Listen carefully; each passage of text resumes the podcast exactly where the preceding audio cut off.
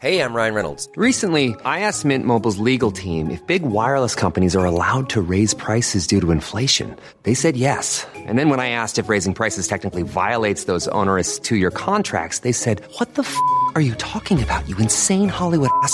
So to recap, we're cutting the price of Mint Unlimited from $30 a month to just $15 a month. Give it a try at mintmobile.com slash switch. $45 upfront for three months plus taxes and fees. Promo rate for new customers for limited time. Unlimited more than 40 gigabytes per month. Slows. Full terms at mintmobile.com.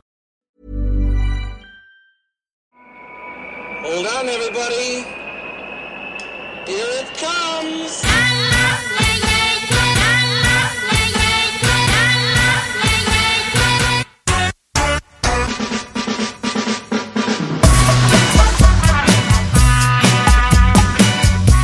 Le podcast des cyclistes aventuriers, épisode 93, ici Richard Delhomme. Je profite du changement d'année pour changer de jour de mise en ligne. Désormais, ça sera le jeudi, tout comme la newsletter à laquelle vous devriez vraiment vous abonner, si ce n'est pas déjà le cas. Vous trouverez cette semaine l'épisode à venir, un récit de Johan sur les 7 majeurs, ainsi qu'une découverte de la GTMC, grande traversée du Massif Central. Aujourd'hui, je vous propose un épisode un peu spécial. Je discute, ou plutôt je laisse la parole à Marion Sicot, cycliste professionnelle, victime de harcèlement moral et sexuel par son directeur sportif, et finalement contrôlée positive à l'EPO l'an dernier. Dans la description de cet épisode, vous trouverez deux articles détaillant les échanges entre Marion et son directeur sportif. Aujourd'hui, Marion roule toujours et est en attente à la fois du verdict de sa suspension et du jugement de son ex-directeur sportif. Je suis très très heureux de donner la parole à Marion pour mettre en lumière deux aspects du vélo moins médiatisés, la précarité et le harcèlement. Parmi les épisodes à venir, je prépare un rappel sur le choix d'un GPS pour le tout-terrain, la longue distance, et comment optimiser celui-ci pour ses usages. Également un épisode avec Clara et Antoine qui reviennent d'un long voyage à vélo, notamment à travers le Pamir, le Kenya, la Tanzanie et tant d'autres pays. Je vous souhaite une fabuleuse année 2021, pleine de tout ce qui vous rendra heureux ainsi que vos proches. Sans plus attendre donc, Marion Sicot. Oui, Bonjour Marion, ça va? Oui, oui, oui, ça va. La forme ce matin, tu as, as fait ton petit footing comme tu m'as dit hier? Non, non, non, je le ferai euh, que cet après-midi. Ah, pourquoi t'es pas du matin? Ouais, non, je préfère souvent faire, euh, faire mes activités l'après-midi, le matin généralement, euh, me lever, puis faire mes, mes petites activités que j'ai euh, en dehors du sport, et comme Mm. ça l'après-midi, je fais, je fais mon sport. Généralement, je préfère faire comme ça. D'accord. Euh, alors attends, avant qu'on attaque vraiment dans le vif du sujet, hier quand on s'est parlé au téléphone, je t'ai raconté un truc hyper intéressant et Ouais. euh, j'ai promis à ma coiffeuse de lui passer le bonjour euh, via l'épisode. Donc voilà, c'est fait. bonjour Lucille. Ça, c'était hyper intéressant. Marion, aujourd'hui, on va parler bah, de harcèlement et de dopage. Est-ce que avant tout cela, tu peux rappeler bah, qui tu es, euh, où tu habites, comment et comment tu as commencé le vélo, s'il te plaît? Oui, alors, donc, je m'appelle Marion Sico, donc là, j'ai, j'ai 28 ans à l'heure actuelle. Euh, donc, euh, je fais essentiellement de, de la route. Mm. J'ai euh, notamment terminé par exemple quatrième au championnat de France en junior. J'ai gagné la Coupe de France Espoir, le, le classement général. J'ai terminé bah, deux fois aussi, notamment avec les élites. Mm. Et j'ai terminé aussi troisième dans le championnat de France Espoir aussi à la Milice euh, en Bretagne.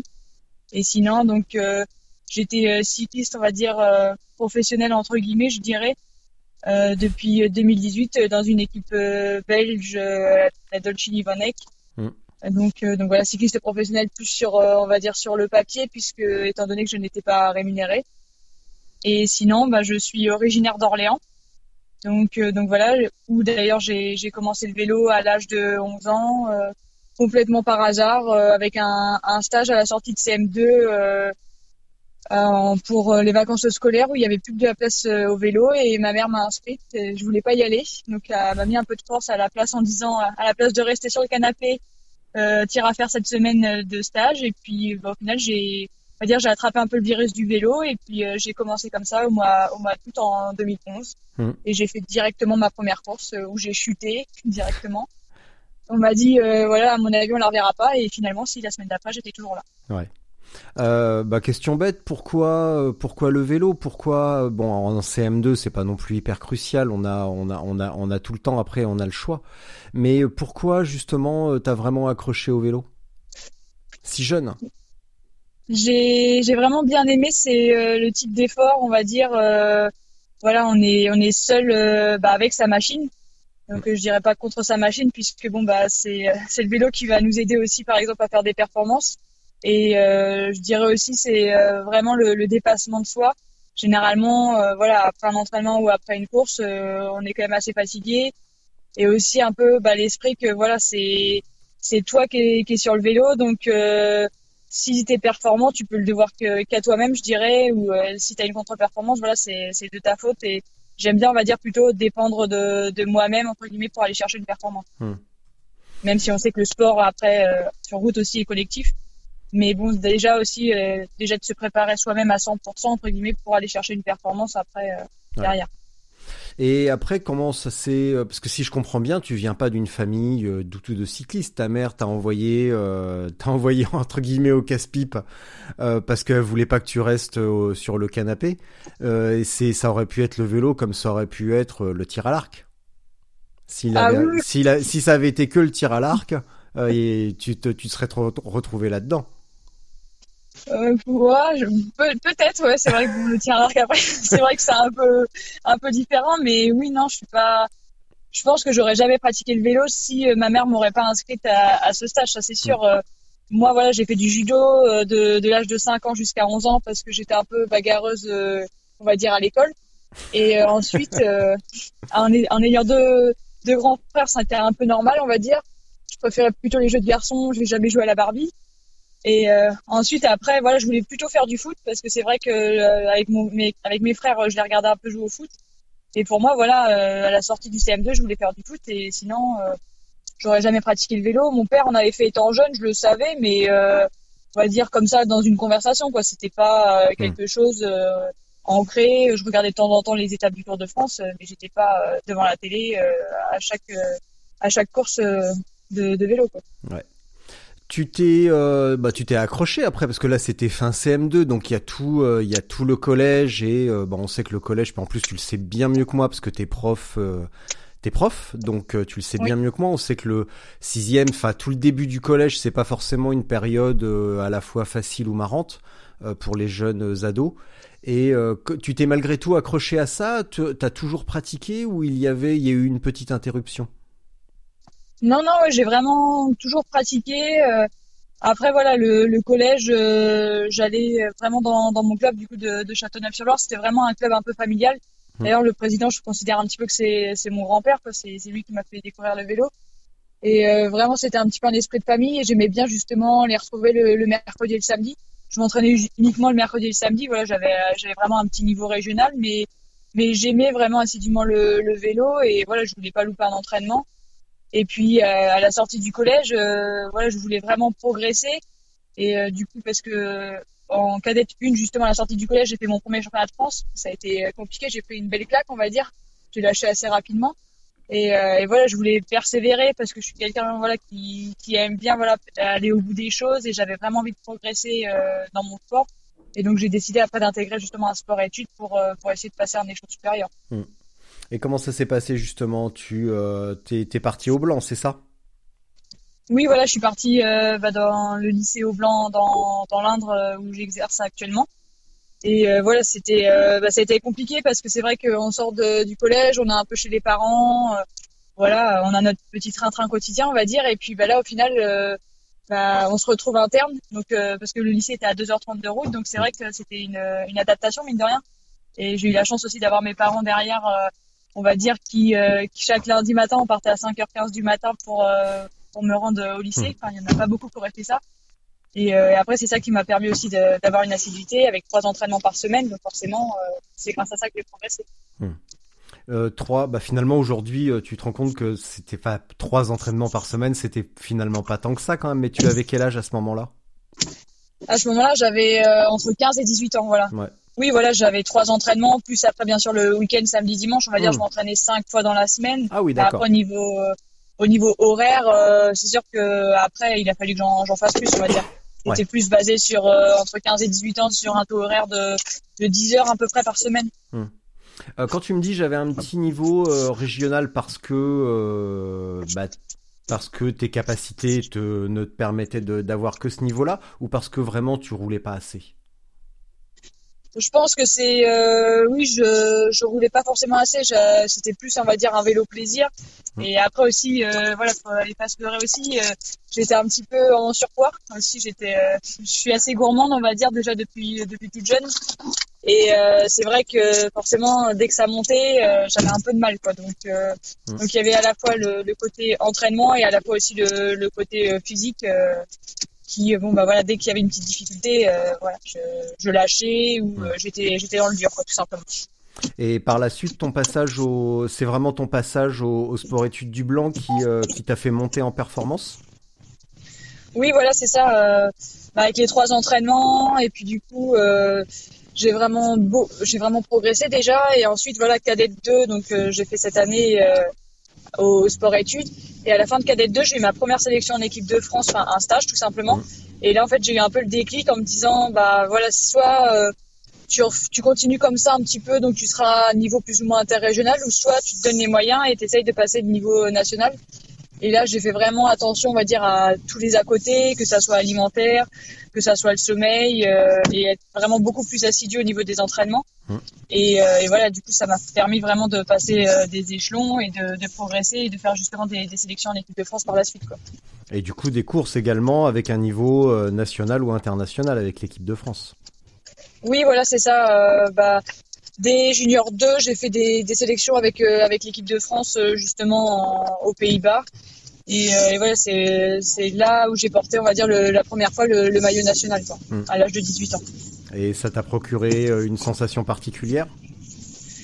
Oui, bah, c'est sûr que porter son, le maillot national, c'est un peu une fierté. Hein. euh, voilà, on est, on est tous des fois plus ou moins chauvins. Quoi. Le- on est tous euh, généralement assez fiers d'être français, donc porter le maillot euh, bleu, blanc, rouge, c'est, euh, c'est toujours euh, quelque chose qu'on, veut essayer d'honorer. Quoi. Donc, euh, donc je me souviens, j'étais fière. euh, j'avais envoyé des photos à toute ma famille. euh, Enfin, un peu les choses clichés, quoi. Mais c'est quelque chose que, voilà, que, que je me souviens encore. Quoi.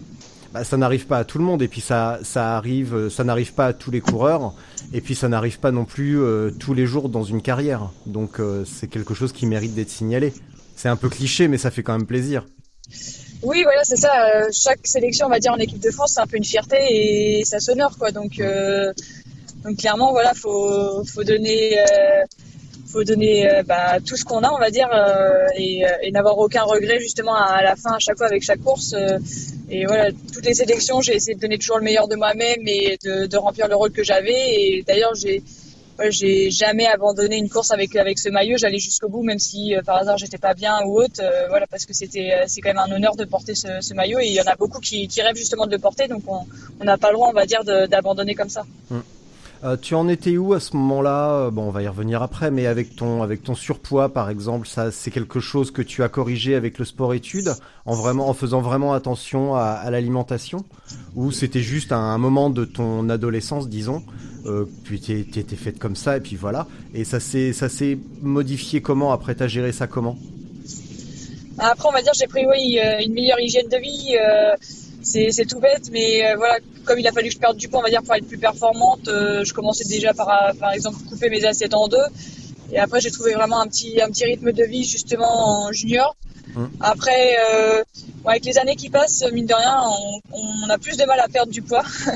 Donc, on va dire que l'hiver, c'est vrai que ça a toujours été un peu mon défaut. J'ai j'ai tendance à un petit peu, on va dire, lâcher trop la bride et, prendre du poids. Mais, euh, mais c'est vrai qu'après, j'arrivais quand même à le réguler et toujours à revenir à mon poids de forme, euh, on va dire, euh, pour, pour mars-avril généralement. Mm. Et donc après, pour surtout aussi les, les premières chaleurs. Mais ça, je sais que ça a toujours été un petit peu mon point faible, justement, la, la prise de poids l'hiver, étant donné que voilà, j'aime. C'est vrai que j'aime bien les, les bonnes choses et généralement, je, suis toujours un petit peu dans, dans l'excès au niveau, au niveau alimentaire. Euh, quand tu me dis gérer les premières chaleurs, est-ce qu'il y a un lien entre euh, avoir un petit peu, euh, bah, c'est pas être en surpoids, c'est avoir un petit peu, euh, un petit, un petit coussin adorable qui tient chaud et ça, gère, tu sentais vraiment la différence sur les grosses chaleurs? Oui, je sentais quand même que quand j'étais j'étais clairement plus affûtée, je supportais quand même mieux les chaleurs. Surtout que moi, de base, avant, j'avais j'avais quand même du mal un petit peu. Et, euh, et c'est vrai qu'en plus, c'est l'été où il y a les courses les plus importantes. hein. Il, y a Ouais. les, il y a les championnats. Donc euh, clairement, euh, junior, euh, même si j'étais affûtée, j'avais quand même du mal. Mais après, je pense avec l'expérience aussi que j'ai pris, euh, j'ai réussi à mieux les gérer. Et, euh, et aussi, ouais, c'est sûr que quand voilà, on a quelques kilos de trop, c'est bien l'hiver justement parce que on bouffe, on va dire, moins de, de kilocalories, euh, par exemple, que des personnes qui sont plus affûtées. Mais, mais l'été, on va dire que c'est euh, c'est un peu un pack d'eau qu'on qu'on entraîne avec soi et du coup, euh, bah, pour la chaleur, c'est moins bien. Quoi. Ouais. Et au niveau de, bah, de, t'étais dans quel club à ce moment-là? À ce moment-là, du coup, j'étais toujours à mon club de, de Châteauneuf-sur-Loire. On va dire, je suis restée quand même assez longtemps à mon club parce que pour moi, c'était important. On va dire, euh, ils m'ont formé et euh, voilà, j'étais euh, j'étais vraiment attachée à, à ce club-là. Donc après, j'étais je faisais partie du team féminin Région Centre. C'était une team de division nationale qui, a, du coup, qui avait été créée euh, par les fédérations avec euh, avec la création des, des divisions nationales pour les filles. Ouais. Et donc, euh, ça me permettait, on va dire, de, de faire des, des coupes de France et quelques courses aussi euh, internationales avec avec mon équipe, et en même temps d'avoir mon, mon club d'appartenance de, de Châteauneuf. Et c'était, c'était bien structuré? Vous aviez, euh, bah, je suppose que vous, bah, forcément, vous étiez emmené euh, sur les épreuves. Euh, tout ce qui est matériel, bah, notamment vélo, de route ou de contre-la-montre, comme ça, ça se passait comment? Euh, oui, on avait euh, on, avait vraiment une super structure euh, au niveau de la division nationale. D'ailleurs, bon, après j'ai pas eu une grande expérience, mais le, peu d'équipes que j'ai fait, j'ai jamais retrouvé une aussi belle organisation. On avait on avait des vélos de fournis, vélos de route. Après, on avait nos vélos de, chrono perso. Mais mais sinon après, on avait bah, tout ce qui était bien sûr équipement vestimentaire. Et ensuite, euh, on avait une, belle organisation, c'est-à-dire que généralement un mois ou un mois et demi avant, euh, notre directrice sportive, euh, d'ailleurs, a nous envoyé un mail pour nous dire, voilà, donc euh, c'est départ telle heure et puis on se rend à la course. on allait toujours reconnaître le circuit la veille. des fois, on était massé. Enfin, on avait vraiment une belle organisation pour, nous mettre dans, les meilleures dispositions. Euh, Comment tu t'es retrouvé ensuite? Comment c'est, est venue la décision d'aller dans des équipes étrangères? Après, on va dire que j'avais fait à peu près le tour au niveau des, des Coupes de France. Euh, j'avais gagné voilà, la Coupe de France Espoir, euh, j'avais terminé deux, deux fois chez les élites. Euh, donc, on va dire que voilà, les, les Coupes de France, c'était toutes les années les, les mêmes. Donc après, voilà, j'étais, je dirais pas lassée, mais je veux dire, je savais à peu près comment ça allait se passer. Donc, je voulais vraiment aller découvrir autre chose. Et, et voilà, c'était, pour moi, c'était une suite un petit peu logique d'aller essayer de découvrir un petit peu le, le niveau international pour, euh, pour voir ce, ce que ça donnait. Et à ce moment-là, en France, il n'y avait pas d'équipe euh, qui pouvait t'accueillir? Bah, Il y avait bien sûr euh, avant, donc anciennement la FDJ Nouvelle-Aquitaine, qui était la seule équipe bien sûr UCI. Après, j'avais eu quelques contacts, mais rien vraiment de, de concret avec eux. Et euh, donc euh, ça s'est pas fait. Du coup, euh, voilà, je, je me suis dit pourquoi pas essayer euh, à, à l'étranger pour euh, pour voir, étant donné que on va dire que le cyclisme féminin en France, il est quand même assez peu développé par rapport à, à d'autres nations où il y a beaucoup plus d'équipes euh, justement qui, qui courent à l'international. Donc c'est pour ça que je me suis dit pourquoi pas essayer. Qu'est-ce qui a coincé avec euh, Française des Jeux Nouvelle-Aquitaine, à ton avis?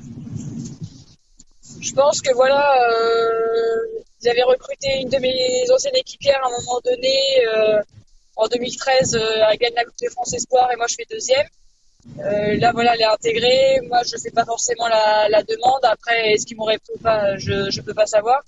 Et après, je pense que voilà, quand j'ai voulu essayer de passer à l'étranger, euh, voilà, j'étais, je pense, trop vieille pour eux parce que souvent ils ont tendance à prendre, on le voit bien maintenant des, espoirs, ce qui est normal puisque ils veulent un petit peu les, former pour pour ensuite justement les mettre à plus haut niveau. Et moi, voilà, j'étais, on va dire, prête plus tard à- au niveau maturité, donc plus près des, des 23-24 ans et euh, et eux prennent euh, plus, on va dire, des, des, des filles euh, qui ont l'âge d'une vingtaine d'années ou sinon après euh, des filles qui ont un niveau international qui peuvent apporter des, des points UCI, des, filles étrangères.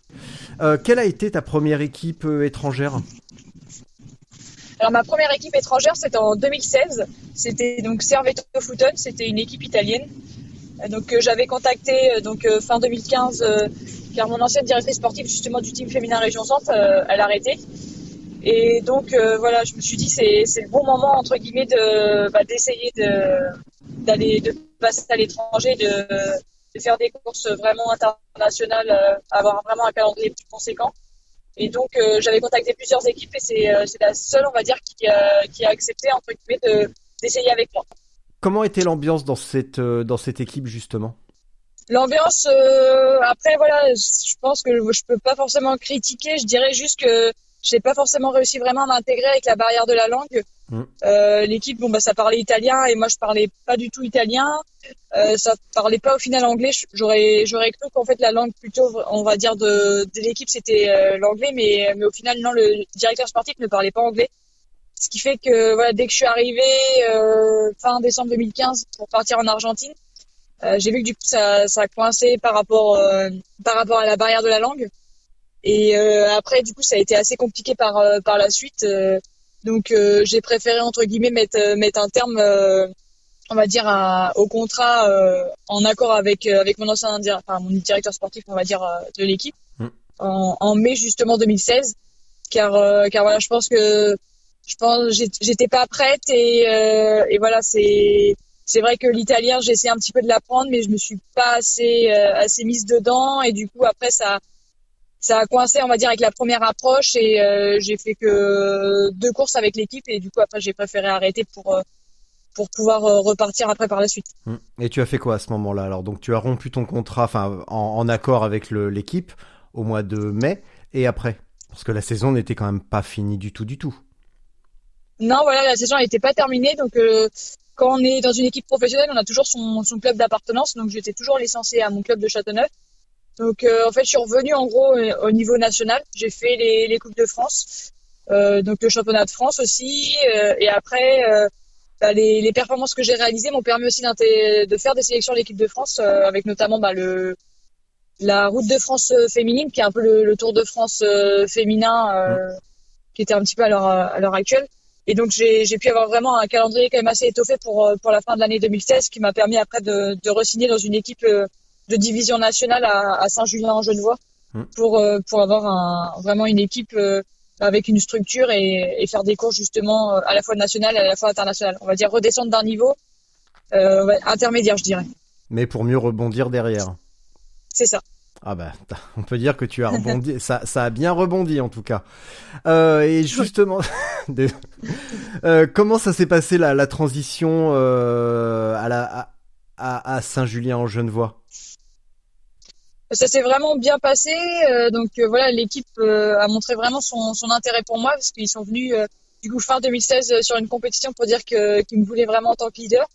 Donc j'ai vraiment été très touchée par par voilà leur demande. C'était la première fois qu'on venait me chercher et euh, donc ils avaient vraiment un des objectifs on va dire sur euh, sur la Coupe de France et ils voulaient aussi essayer de dans un futur peut-être de d'être dans une euh, de créer une structure on va dire internationale.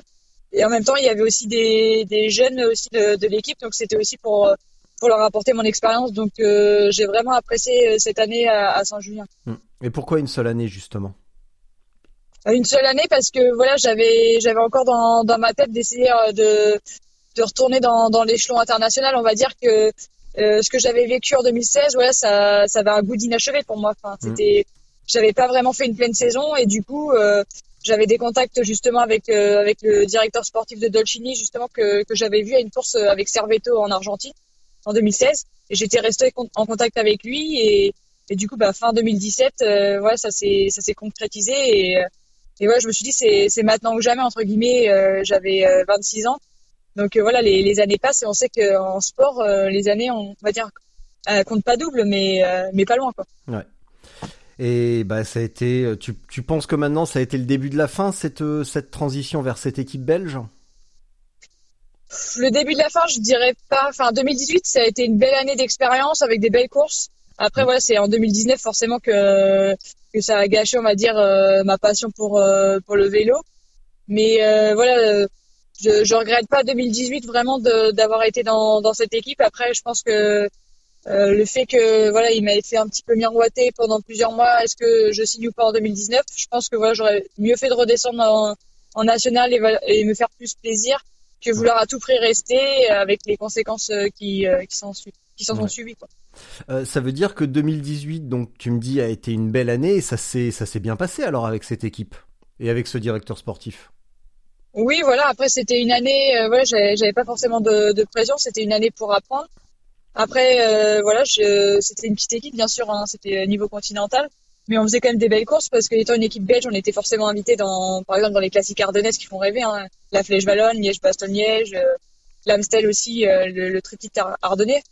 Et, euh, et donc euh, voilà, je, je courais sur le premier front. euh, je faisais toujours partie, on va dire, des, euh, des trois meilleurs, je dirais, quand, quand ça grimpait. Et puis euh, donc après, euh, voilà, le début d'année, euh, j'ai mis un petit peu de temps à mettre en route, mais mais bon, j'étais j'étais quand même là. Et puis ensuite, à la fin de l'année, voilà, j'ai j'ai vraiment très bien terminé parce que j'étais j'étais en forme. euh, voilà, j'étais euh, comme d'habitude vraiment plus affûtée. J'ai pu vraiment aider mes mes leaders, notamment euh, au Grand Prix de Toué et au Grand Prix d'Isberg. Et et voilà, c'était une année où le directeur sportif m'avait dit voilà, le début d'année était un peu compliqué, mais après, il était très satisfait de, de ce que j'avais pu réaliser. Mais alors, si ça s'est bien passé, t'étais en forme, t'étais affûté et tout, qu'est-ce qui, euh, selon toi, avec le recul, explique ce revirement de, euh, de, comportement? Et avant de répondre à ma question, est-ce que tu peux expliquer ce qui s'est passé à partir de 2019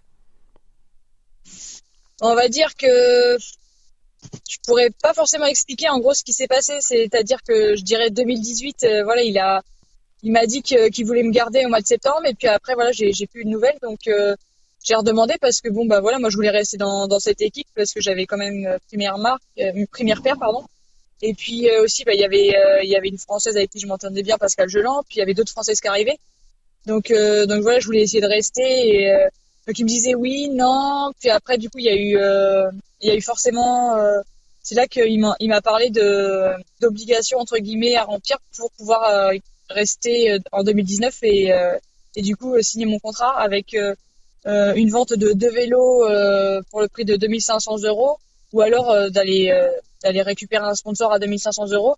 Parce qu'il me disait que du coup il avait il avait plus d'argent pour pour moi. Et aussi euh, de, de payer mes frais de déplacement. faut savoir qu'en fait en 2018 je voilà j'ai signé mais en fait sous avec un contrat secret entre guillemets c'est-à-dire que je payais mes frais de déplacement donc quand je, je me rendais en course c'est moi qui payais mes billets d'avion mes billets de train ou alors j'allais euh, je me rendais en voiture. Hmm. alors que normalement un contrat UCI euh, les frais de déplacement sont censés être pris en charge par par l'équipe. Mais je l'avais accepté parce que voilà je me suis dit euh, j'ai mes preuves à à montrer et euh, j'étais prête à tout on va dire pour euh, pour essayer de de réaliser un peu mon rêve d'être cycliste professionnel. Et donc il y a eu ouais T'étais la eu- seule à, t'étais la seule à avoir ces conditions ou c'était toutes les filles de l'équipe? Euh, je peux pas affirmer à 100% que j'étais la seule, bien sûr. Euh, voilà, c'est des choses qui, c'est des choses qui sont un peu, euh, on va dire, qui, qui ne se, qui ne se discutent pas. Hmm. Je dirais, voilà, euh, je pense que j'étais l'une des seules, c'est sûr, à payer mes frais de déplacement. Pour moi, j'étais la seule, on va dire, dans, dans l'équipe du premier front, parce que donc je connaissais certaines de mes équipières et tout, et des fois je, je voyais que à parler donc à, à mon ancien directeur sportif euh, pour euh, leur, lui donner les billets d'avion, les billets de train, donc euh, je voyais bien ce, ce qui se passait. Moi, je, je disais rien parce qu'entre guillemets, c'est quelque chose, voilà, que qui était entre guillemets un accord, euh, on va dire plus ou moins illicite avec mon ancien directeur sportif. Et voilà, je je vais pas en parler, même si bon, c'est vrai que ça, ça m'attristait un petit peu de me dire, moi, je suis obligée de, de payer mes frais, alors que au final, au niveau résultat, euh, des fois, euh, je, je fais mieux ou euh, je suis aussi forte qu'elle. Quoi. Et Qu'est-ce qui expliquait cette euh, différence de traitement? Parce que euh, être, euh, devoir faire ses preuves, enfin, tout à l'heure tu me disais, les, les équipes maintenant préfèrent embaucher des espoirs. Elles aussi ont leurs leurs preuves à faire et tout le monde. Enfin, donc qu'est-ce qui expliquait cette différence de traitement?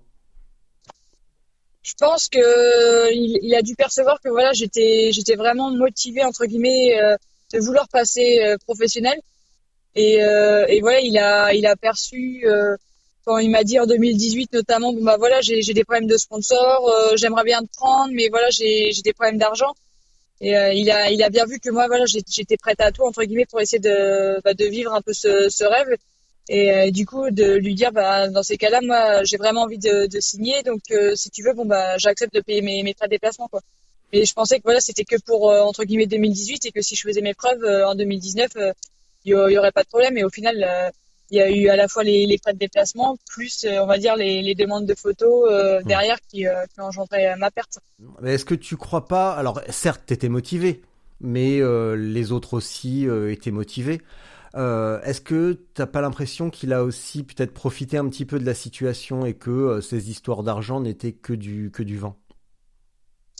Oui, c'est sûr qu'après avec le recul, euh, je pense que voilà, s'il aurait vraiment voulu me me faire signer sans avoir ces conditions-là, il aurait sûrement pu et que oui, clairement, il a il a dû profiter de de ma faiblesse hmm. et de me dire bah voilà quoi, c'est c'est moi le directeur sportif, ouais, j'avais j'avais forcément une hiérarchie entre guillemets avec lui et, et ouais, j'avais un petit peu entre guillemets peur de lui et du coup il, a, il en a clairement profité. Et ça a mené également donc à ces histoires de photos. Pour résumer, euh, sous couvert de contrôler ton état de forme et ton poids, euh, il te demandait des photos dénudées les, toutes les semaines, c'est ça? Oui, voilà, c'est ça. Donc quand j'ai quand j'ai signé mon contrat, il m'a dit donc euh, voilà, forcément, il avait vu que voilà, j'étais, j'arrivais toujours avec un petit peu de poids en trop en début d'année, mais qui se, qui se réglait toujours par la suite. J'avais toujours fonctionné comme ça.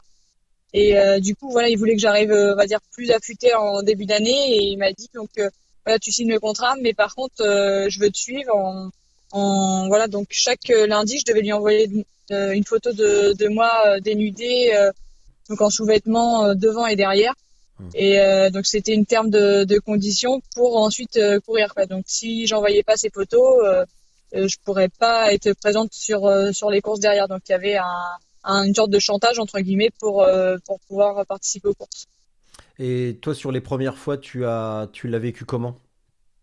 T'as trouvé ça euh, normal, vexant, triste, stupide, dégueulasse? On va dire je l'ai je l'ai pas vécu euh, très bien quoi. Je me suis dit au début euh, je lui posais la question euh, c'est la balance que tu veux ou c'est moi en tant que cycliste? Enfin je comprenais pas ce je me suis dit me montrer en sous-vêtements à mon directeur sportif ça paraît quelque chose de d'assez énorme quoi. Tu te dis il est pas censé te voir en sous-vêtements quoi. Enfin les sous-vêtements voilà c'est une partie quand même qui est assez intime hein, c'est juste des bouts de tissu on va dire qui qui qui sont sur notre corps. Donc clairement ouais j'ai j'étais un peu perdue et après euh, j'avais tellement aussi cette peur entre guillemets de d'être laissée sur la sur la touche après pour pour les courses que j'étais pris un petit peu on va dire euh, justement le, le cul entre deux chaises quoi et, et me dire ouais mais si je le fais pas euh, s'il y a une remontrance derrière après c'est lui le seul décisionnaire quoi. Donc donc clairement je je les faisais mais on va dire sur je sais pas il a peut-être fait environ une cinquantaine de demandes au final j'ai dû envoyer aller 12, 13 fois des, des, photos parce que des fois j'arrivais à trouver des excuses totalement bidons. Hein. Euh, hmm. Par exemple, euh, voilà, non, je suis chez, chez ma grand-mère ou euh, bah non, là, je suis déjà au lit. Enfin, des choses parce que voilà, c'était c'était quand même assez insupportable, on va dire, de, de montrer son corps à son directeur sportif. Quoi. Clairement, j'étais gênée et surtout que bon, voilà, j'ai le corps justement. J'en ai parlé avant, c'est assez particulier parce que souvent, comme je prenais du poids et tout l'hiver, j'aimais pas forcément mon corps, donc c'était encore plus compliqué de, le montrer. Hmm. Est-ce que hum, tu penses qu'il a vraiment profité de ta vulnérabilité et de, de, ta tendance au surpoids qui se réglait très bien après? Est-ce que tu crois justement, ou est-ce qu'avec le recul, tu as l'impression qu'il a profité de cette, à la fois de cette vulnérabilité, pardon, et aussi de, ton, de ta motivation, de ton envie d'être pro qui prenait un petit peu le pas sur, euh, bah sur euh, la, passion qui prenait un petit peu le pas sur la raison finalement oui, je pense que voilà, il a vu que j'étais une, très grande, on va dire, passionnée du vélo et que j'étais vraiment un peu prête à tout, je dirais.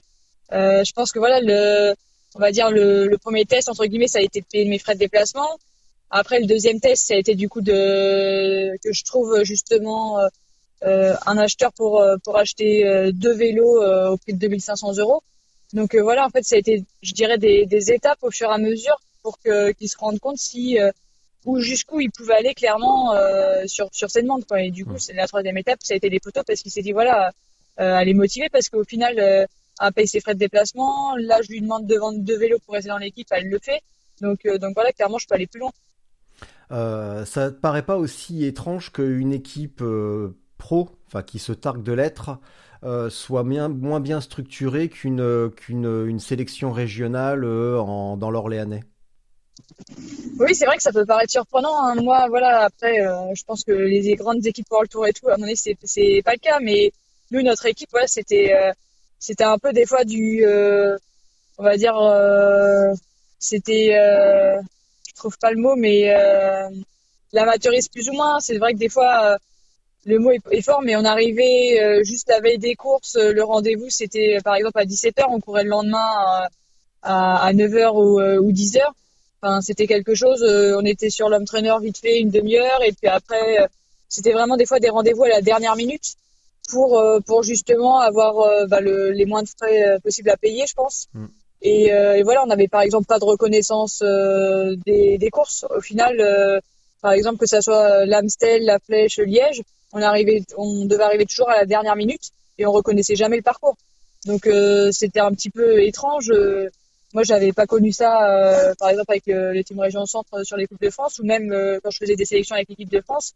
La veille, on connaissait toujours le parcours. Que là, on partait des fois dans, l'inconnu, même si on les avait peut-être fait auparavant, mais, des fois, on, on, savait rien clairement sur sur la course. Ou alors, on avait des fois des les horaires pour nous nous rendre sur le lieu de la course deux trois jours avant. Et il n'y a pas un moment où tu t'es dit, euh, attends, je suis dans une équipe pro, ou en tout cas qui fait semblant de l'être, mais, euh, mais c'est le gros bordel, il n'y a pas d'autre mot.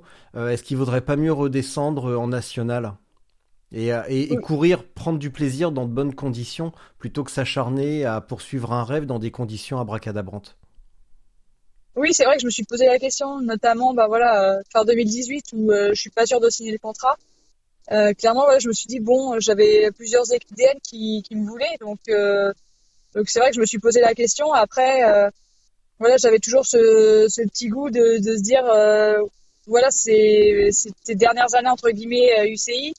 Si tu as encore l'occasion de rester encore un an de plus, même si les conditions n'étaient pas extraordinaires, euh, voilà, le, le fait, c'est vrai, d'avoir un super beau calendrier, au final, euh, c'est ça qui me, qui va dire me, me faisait tenir. Alors que bon, avec le recul, c'est sûr que voilà, j'aurais mieux fait de redescendre euh, en, euh, en niveau national et prendre du plaisir que euh, d'essayer à tout prix d'être en international et, euh, et au final de, bah, de, de prendre aucun plaisir et d'être dégoûté de, de son sport.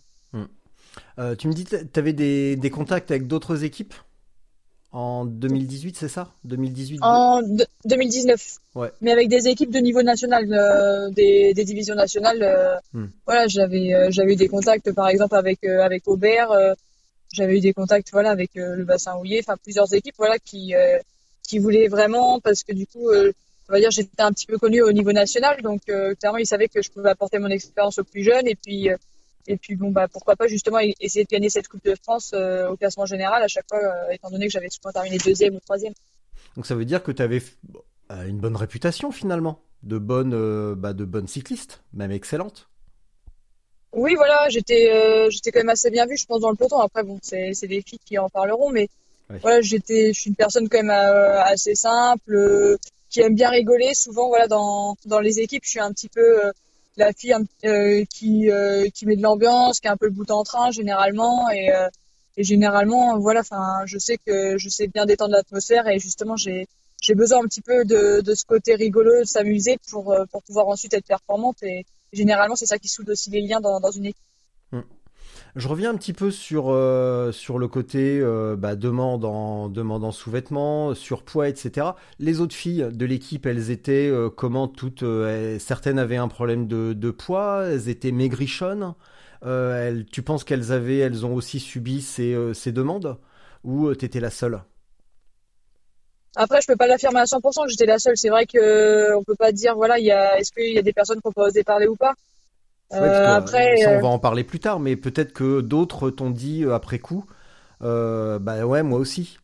Ça veut dire que vous n'avez Euh. absolument plus, t'as plus de contact avec tes, tes ex-coéquipières après ça? Non, voilà, après, euh, bah, après mon histoire, voilà, c'est sûr que mon histoire est mêlée à une affaire de dopage euh, par la suite. Donc, euh, du coup, euh, clairement, voilà, j'ai eu plus, plus aucun contact avec mes anciennes coéquipières.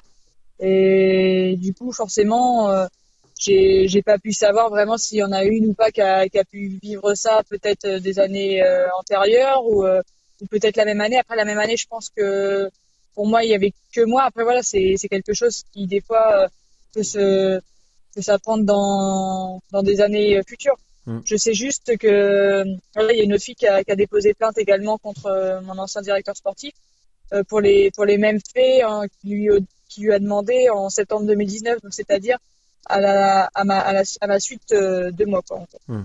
Ouais, donc il fallait une, euh, il fallait assurer la succession euh, à, à son comportement, donc euh, ça a changé, il a changé de cible, c'est ça? Exact, ouais, c'est exactement ça. On va dire que forcément, moi, j'avais été mis sur la touche, donc euh, Bah oui. il en fallait en retrouver une autre, quoi.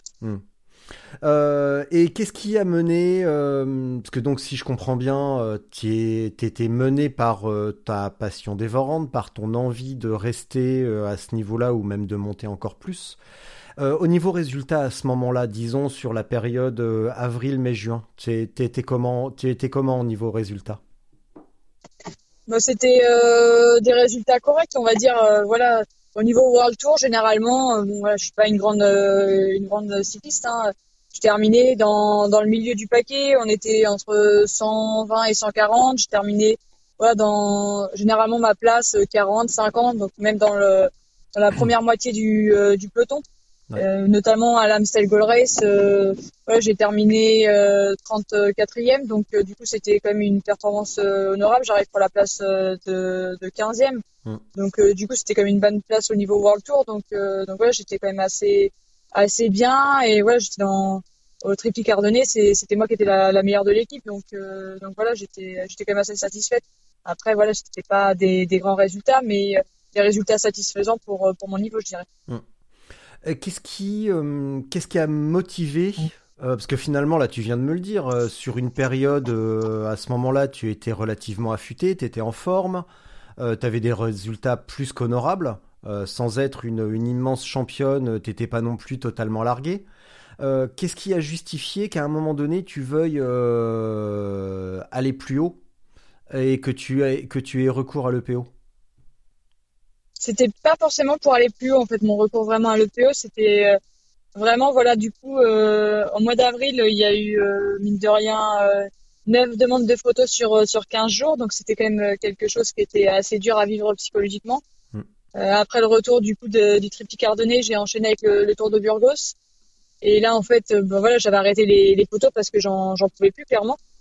Et euh, au Tour de Burgos, il m'a fait vivre un petit peu, voilà, une pression, je dirais, encore plus psychologique. euh, avec, euh, il y avait personne pour venir me chercher à l'aéroport, donc j'ai attendu quand même euh, quasiment toute la journée.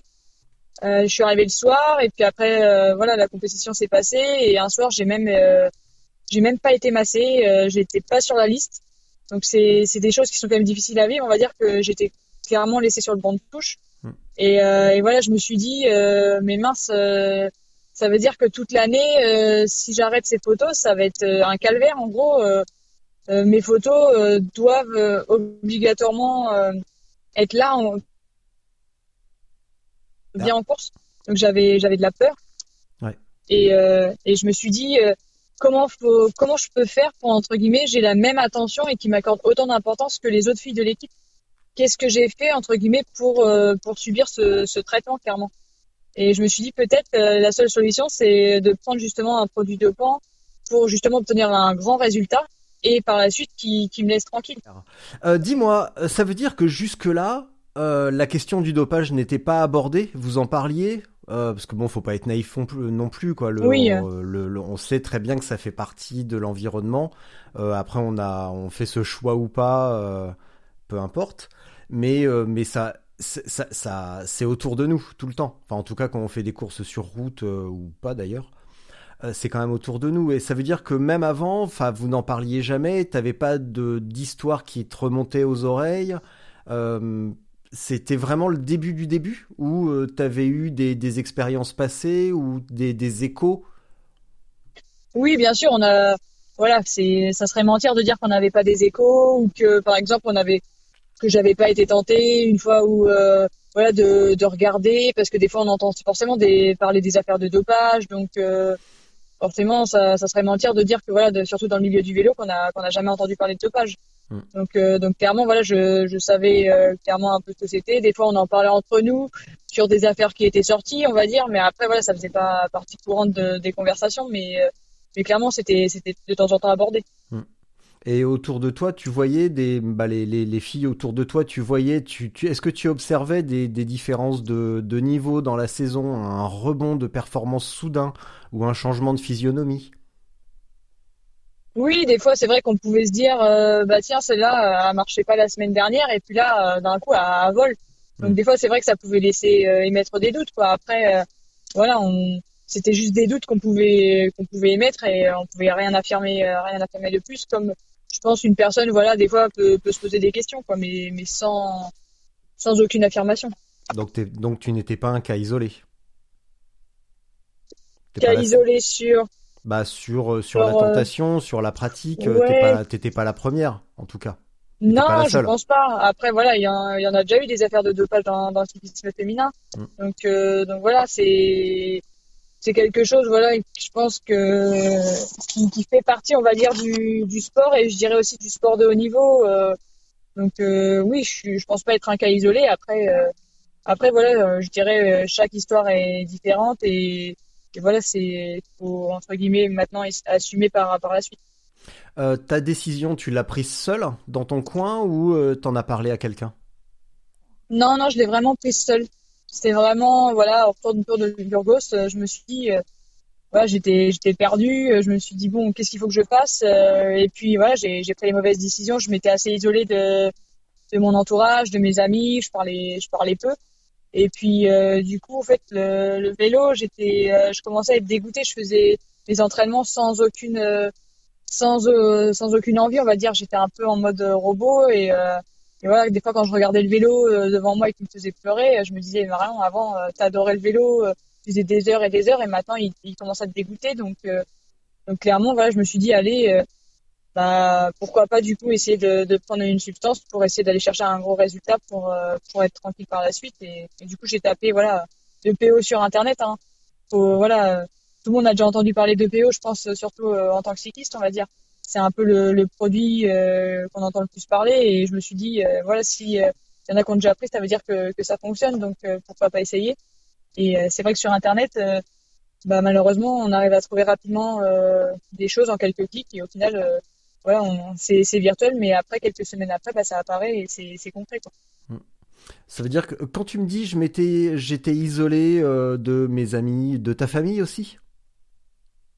Oui, voilà. Après, euh, bah, je rentrais, euh, on va dire, de, de temps en temps les, les week-ends, mais voilà, je les, je les voyais peu. Moi, je, je vivais au Blanc, donc, euh, donc j'étais, euh, j'étais seule dans mon appartement, et puis après, euh, je rentrais, euh, j'allais aux courses, donc, on va dire, je, je, je les voyais en coup de vent, quoi, je dirais. Donc, donc voilà. Après, bah, j'étais vraiment, voilà, plutôt seule dans mon coin. Je voulais pas forcément parler.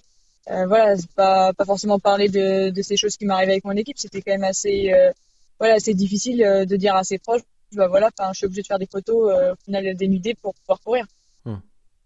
Et euh, quand- que tout ce qui est, bah, tu l'as dit, quelques clics sur son clavier et bim, on- enfin bim, on a accès à des trucs. T'as commandé ça où? J'ai commandé sur sur un site chinois. Donc au final, j'ai j'ai clairement pris le risque un petit peu de de m'injecter quelque chose dans la peau alors que je savais pas vraiment ce que c'était. Parce que quand quand je reçois la boîte, euh, c'est écrit en chinois. Donc euh, clairement voilà c'était euh, voilà comme je l'ai l'expliquer c'était de la poudre blanche et euh, voilà j'ai mis de l'eau euh, dedans que que j'ai fait bouillir et au final euh, voilà c'était marqué EPO sur la boîte mais ça aurait très bien pu être autre chose clairement j'étais prête à prendre on va dire le, le risque pour pouvoir essayer de, de sortir de, de cette saison et de et de ce que me faisait vivre mon ancien directeur sportif Et t'as pas eu peur de te, parce qu'il faut se l'injecter, hein, c'est pas, c'est pas, c'est pas un doliprane, donc euh, Oui. il faut se l'injecter. Euh, tu t'es, euh, tu t'es dit, tu t'es pas dit, attends là, je vais m'injecter un truc, j'ai jamais fait ça. Euh, Enfin, si, si c'était le cas, tu l'avais jamais fait. Tu t'es, Ouais. tu t'étais jamais rien injecté avant? Non, non, jamais. Clairement, ça n'a pas été simple. Euh, Ouais, ça, ça serait mentir euh, de dire le contraire. Au final, des fois, quand on voit des, infirmiers, par exemple, nous prendre des prises de sang ou autre, on a l'impression que c'est facile. Oh. Et au final, euh, j'ai mis plus d'une demi-heure à, à voilà, euh, injecter euh, du coup euh, bah, la piqûre euh, dans, dans mon ventre. Au final, euh, la peau, on va dire que, que c'est dur et surtout quand c'est toi-même qui le fais. Donc voilà, j'ai stressé, euh, voilà, euh, je transpirais, j'avais les mains moites. euh, j'ai regardé voilà un tuto sur euh, sur YouTube pour savoir comment au final injecter parce que je je savais pas. Et, euh, et voilà, j'ai vu que du coup c'était sur euh, sur la partie euh, du ventre ou sur sur les fesses et voilà le ventre c'était en quelque sorte bah, beaucoup plus simple et c'était aussi un peu l'espace on va dire de dire ouais c'est c'est les bourrelets, c'est le ventre, c'est là où des fois bon c'est à cause de ça peut-être que qu'il t'a demandé les photos ou pas. Mais voilà, c'était un petit peu une sorte de, punition et en même temps, je me disais voilà, ça, ça passe ou ça casse quoi. Si si ça passe, et eh ben peut-être je sors de cet enfer, mais si ça casse, voilà, je sors aussi de cet enfer. Mais bon, après, il y a, je me rends pas compte en fait des, des conséquences que ça va avoir par la suite. Hum. Euh, et les, est-ce que ça a eu au moins des conséquences sur tes performances? Non, aucune. Justement, Mince. comme j'ai fait, euh, comme j'ai fait qu'une piqûre, en fait, euh, voilà, c'est au final, été voilà, quand j'étais suivi par un psychologue, été, euh, ça a été plus un suicide sportif qu'autre chose. C'est-à-dire que voilà, le PO, faut, faut faire des protocoles sur plusieurs semaines. Et maintenant, c'est c'est vrai qu'avec euh, tous les logiciels euh, qu'on bénéficie, c'est facile de, de, voir que j'ai eu aucun gain de, de, performance parce que maintenant on est tous équipés de, de capteurs de puissance. Mm. Donc euh, bah, les analyses après justement sur sur mes capteurs ont démontré que justement j'avais rien gagné en termes de watts au championnat de France et ainsi que sur les courses qui, qui ont suivi justement que, que bien sûr j'avais pas pas fait de protocole. Hmm. Donc tu as eu toujours une bah, finalement une certaine stabilité ou une progression qu'on pourrait qualifier de naturelle, euh, notamment grâce au, à la perte de poids, mais rien de rien de surnaturel. Non, voilà, c'est ça. Euh, bah, mon rapport poids-puissance, il évolue forcément du coup avec la perte de, la perte de poids. Après, au niveau des, des watts, euh, voilà, forcément, bah, plus, plus on vieillit, moins on gagne de watts. Hein, donc, donc voilà, je, je restais stable au niveau de, de ma PMA et de, de mon seuil globalement. Et, euh, et euh, quand j'étais peut-être euh, très en forme, voilà, je gagnais peut-être aller 5, 5, 10 watts grand maximum. et sinon, à chaque fois, j'avais des, des performances assez stables. Et si tu avais bien appliqué euh, le protocole, euh, un bon protocole à l'EPO, là tu me dis, de manière naturelle, on gagne 5-10 watts. Euh, si tu avais appliqué un bon protocole, tu aurais gagné combien à peu près? euh, là, du coup, bah forcément, euh, j'ai appris, on va dire, à bien connaître, euh, on va dire le, le PO. J'aurais gagné à peu près une quarantaine de watts, donc forcément, c'est assez énorme, quoi. Enfin, dans des fois, on se bat justement pour gagner quelques watts, et là, on gagne une quarantaine de watts. forcément, ça se voit. forcément, on passe par exemple de, on l'a bien vu des fois sur sur des performances hein, d'un classement, par exemple de 15e, tu passes à premier avec avec des performances en termes de temps. Et comment s'est passé donc les euh, bah, le contrôle? Tu euh, parce que c'était pas la première fois que tu te faisais contrôler. Donc, non, non, euh, voilà. c'est d'ailleurs, tiens, question naïve, là j'ai même pas la réponse, c'est pour ça que je te pose la question. sur un contrôle de ce type-là, c'est prise de sang ou urine? Urinaire. Ouais. Ouais, ouais c'est urinaire. Après, non, moi, je, voilà, c'était, ça fait partie, on va dire, du, c'est pas du quotidien, mais ça fait partie des, des cours. Je veux dire, j'ai déjà été contrôlé plusieurs fois. Il y a je savais très bien comment ça comment ça se passait. Donc c'était euh, donc après le contre la montre euh, le, le, jeudi 27 juin. Donc voilà, je m'étais injecté le, le, le, lundi 24 juin euh, le PO, donc le jour de mon anniversaire. Et le, le jeudi, voilà, je suis, je suis contrôlée et clairement, je sais pas au final si ça passe ou pas. Quoi. Je me dis trois jours après, pour moi, c'est, je me dis une seule injection, il doit y avoir quelque chose, ça doit fonctionner en taux. Et du coup, si ça se trouve, le taux il est hyper faible ou si ça se trouve, il a déjà disparu. Hmm. Donc, clairement, euh, voilà, je suis pas dire je suis dans le doute, mais euh, je me dis que pour moi ça va, ça va passer, mais au final ça, ça passe pas. Hmm. Euh, comment tu as, comment tu as reçu, l'annonce de ton contrôle positif? Bah, Alors dire, Matériellement, tu as reçu un courrier, tu as reçu un mail, un SMS, tu as reçu quoi? Euh, non, bah c'était, je m'en souviens très bien. Je pense que ça sera le, jour à limite le, pire de ma vie. C'était le 18 juillet justement 2019. C'était la veille de la course Baille le Tour à, à Pau. Euh, donc j'étais là-bas, donc je m'étais rendue bien sûr avec ma voiture. Et là, euh, on venait de terminer la, reconnaissance justement pour une fois. Et, euh, là, bah, j'ai reçu un appel de, de, la FLD qui me dit que voilà, il est vers 13h30, que j'ai un, mail de justement de l'agence française de, lutte antidopage. Donc il faut que je regarde tout de suite. Donc je, raccroche et je me dis d'accord, c'est bizarre. Et là je, vois du coup que je suis contrôlée positive.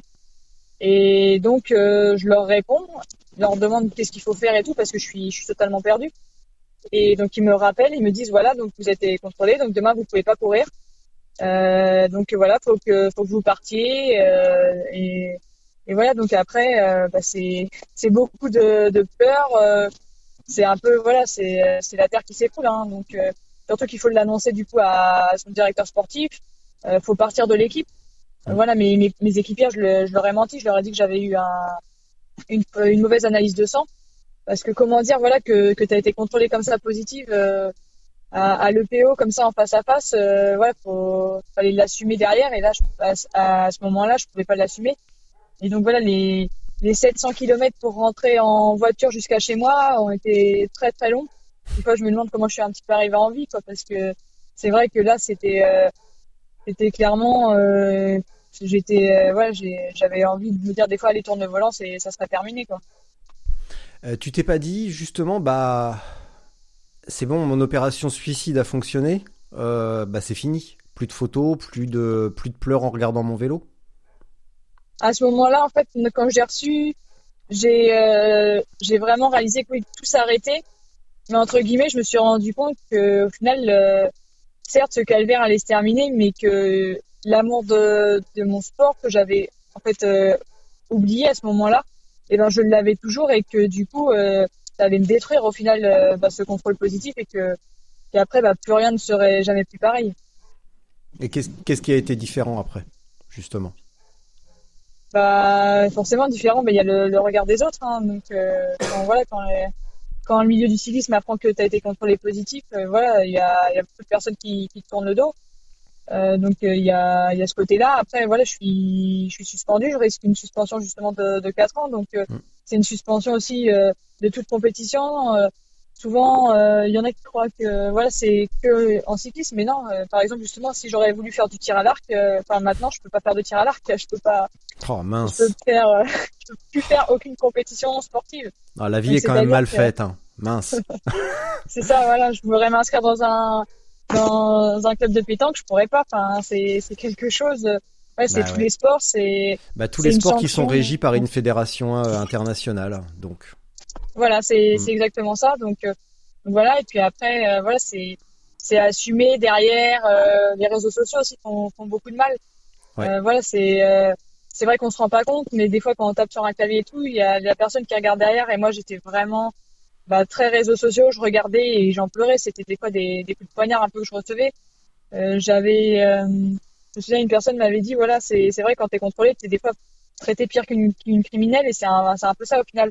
Alors que que voilà, certes, euh, j'ai fait une erreur, j'ai franchi cette euh, cette zone rouge, mais mais je me suis fait du mal qu'à qu'à moi-même. Au final, j'ai j'ai pas fait de mal aux autres. Euh, sur les performances sportives, j'ai j'ai rien volé. J'ai j'ai pas gagné le, le titre de championne de France. Justement, j'ai j'ai j'ai pas on va dire interféré sur un résultat quoi, qui que quel que, que ce soit quoi. Hmm. Donc euh, donc c'est vraiment ça et puis euh, voilà après c'est du coup il m'a fallu du temps aussi parce que derrière voilà fallait assumer mon contrôle positif mais il n'y avait pas que mon contrôle positif il y avait le, le harcèlement que j'avais subi donc parler de, de mon dopage fallait parler aussi de bah, de, de mon harcèlement que j'avais subi derrière donc euh, fallait être forte on va dire pour parler ensuite à son entourage et, et après au, au public euh, de ce qui s'était passé Euh, il me semble que tu étais entraîné par euh, par Franck Alaphilippe, c'est ça? Oui, oui, c'est ça. Euh, J'avais commencé avec lui donc euh, fin d'année 2018 euh, et j'avais poursuivi pour pour 2019. Euh, C'était quoi les quels étaient les termes de votre collaboration? Tu payais un tu payais quelque chose? Vous vous voyiez toutes les semaines? Ça se passait comment? Non, en fait, je l'avais rencontré euh, du coup au mois de juillet 2018. Euh, donc parce que je c'est vrai que bon bah Franck Alaphilippe je le connais un petit peu on va dire euh, comme il est de, de ma région. Et euh, là donc euh, il m'avait dit qu'il y avait éventuellement une place parce que lui il entraîne le, le pôle espoir de Saint-Amand. Et à côté il en entraîne euh, il entraîne cinq athlètes donc euh, souvent qui sont professionnels et là il y avait justement une place qui, qui se libérait donc euh, donc il a dit qu'il était d'accord. Donc euh, lors de son rendez-vous il m'a il m'a dit comment comment il fonctionnait et que lui du coup c'était vraiment plus sa passion d'entraîner à côté du, du pôle espoir euh, les cinq athlètes. Et donc euh, j'avais enfin il me demandait aucune rémunération. Donc j'avais été quand même assez étonnée parce que bon bah vu la, la statue que qu'on qu'on le connaît et vu les, les- on va dire les grandes stars qu'il entraîne Mm. J'étais quand même assez euh, assez étonnée et assez heureuse de me dire qu'au final euh, lui c'était vraiment plus euh, un passionné on va dire de, de l'entraînement et qui faisait ça plus euh, pour son plaisir. Mm. donc euh, donc il m'entraînait. Après euh, je l'ai vu qu'une seule fois. Donc c'était fin d'année euh, 2018 euh, donc euh, où je l'ai rencontré à Saint-Amand-Moron. Et sinon on fonctionnait vraiment euh, avec euh, du coup les, les mails. Il m'envoyait mes plannings justement euh, sur deux trois semaines. Et après généralement je le je lui donnais des, des retours une fois par semaine euh, par mail et il me répondait et on s'appelait on va dire environ une fois par mois ou une fois tous tous les mois et demi Hmm. donc euh, c'était vraiment uniquement des euh, voilà, des, des contacts euh, vraiment pas pas directs, mais vraiment bah, grâce grâce au réseau. Puis avec les logiciels maintenant, les capteurs de puissance, Mm. c'est assez facile, on va dire, d'en- d'entraîner, de voir un petit peu comment comment se sent l'athlète. Je suppose que maintenant vous n'êtes plus en contact? Non, non, bah ma- malheureusement c'est sûr que maintenant on est plus en contact. Après euh, c'est un peu normal de toute façon déjà. euh, moi je, suis plus euh, une athlète. Puis après euh, on va dire avec la ferveur qu'il y a eu avec les médias suite à mon affaire révélée de, de dopage où on a très vite assimilé euh, que j'étais entraînée on va dire par par Franck Alaphilippe euh, et que peut-être euh, c'était lui euh, qui avait pu me, me doper alors qu'il n'y avait aucun lien. Et ça, j'avais beau le, beau le répéter, il y avait beaucoup de journalistes euh, qui faisaient, qui faisaient justement le, le lien direct entre les deux. Donc, euh, donc c'est vrai que je m'en suis excusée et voilà, c'est c'est quelque chose qui, qui m'a peiné de, de nuire à, à Franck alors que c'était une personne vraiment vraiment super et quelqu'un de, de très simple qui, qui avait accepté en plus de, de m'entraîner. Donc, euh, donc maintenant, forcément, il y a, il y a plus aucun lien. Ok. Euh, bah, ça aurait pourtant été facile de montrer les, tes, tes stats de, de capteur de puissance justement sur, sur une période relativement longue pour montrer que ta progression, on en a parlé juste avant, que ta progression était linéaire et que tu n'avais pas un boom de performance à un moment donné euh, dû euh, à l'EPO ou à autre chose?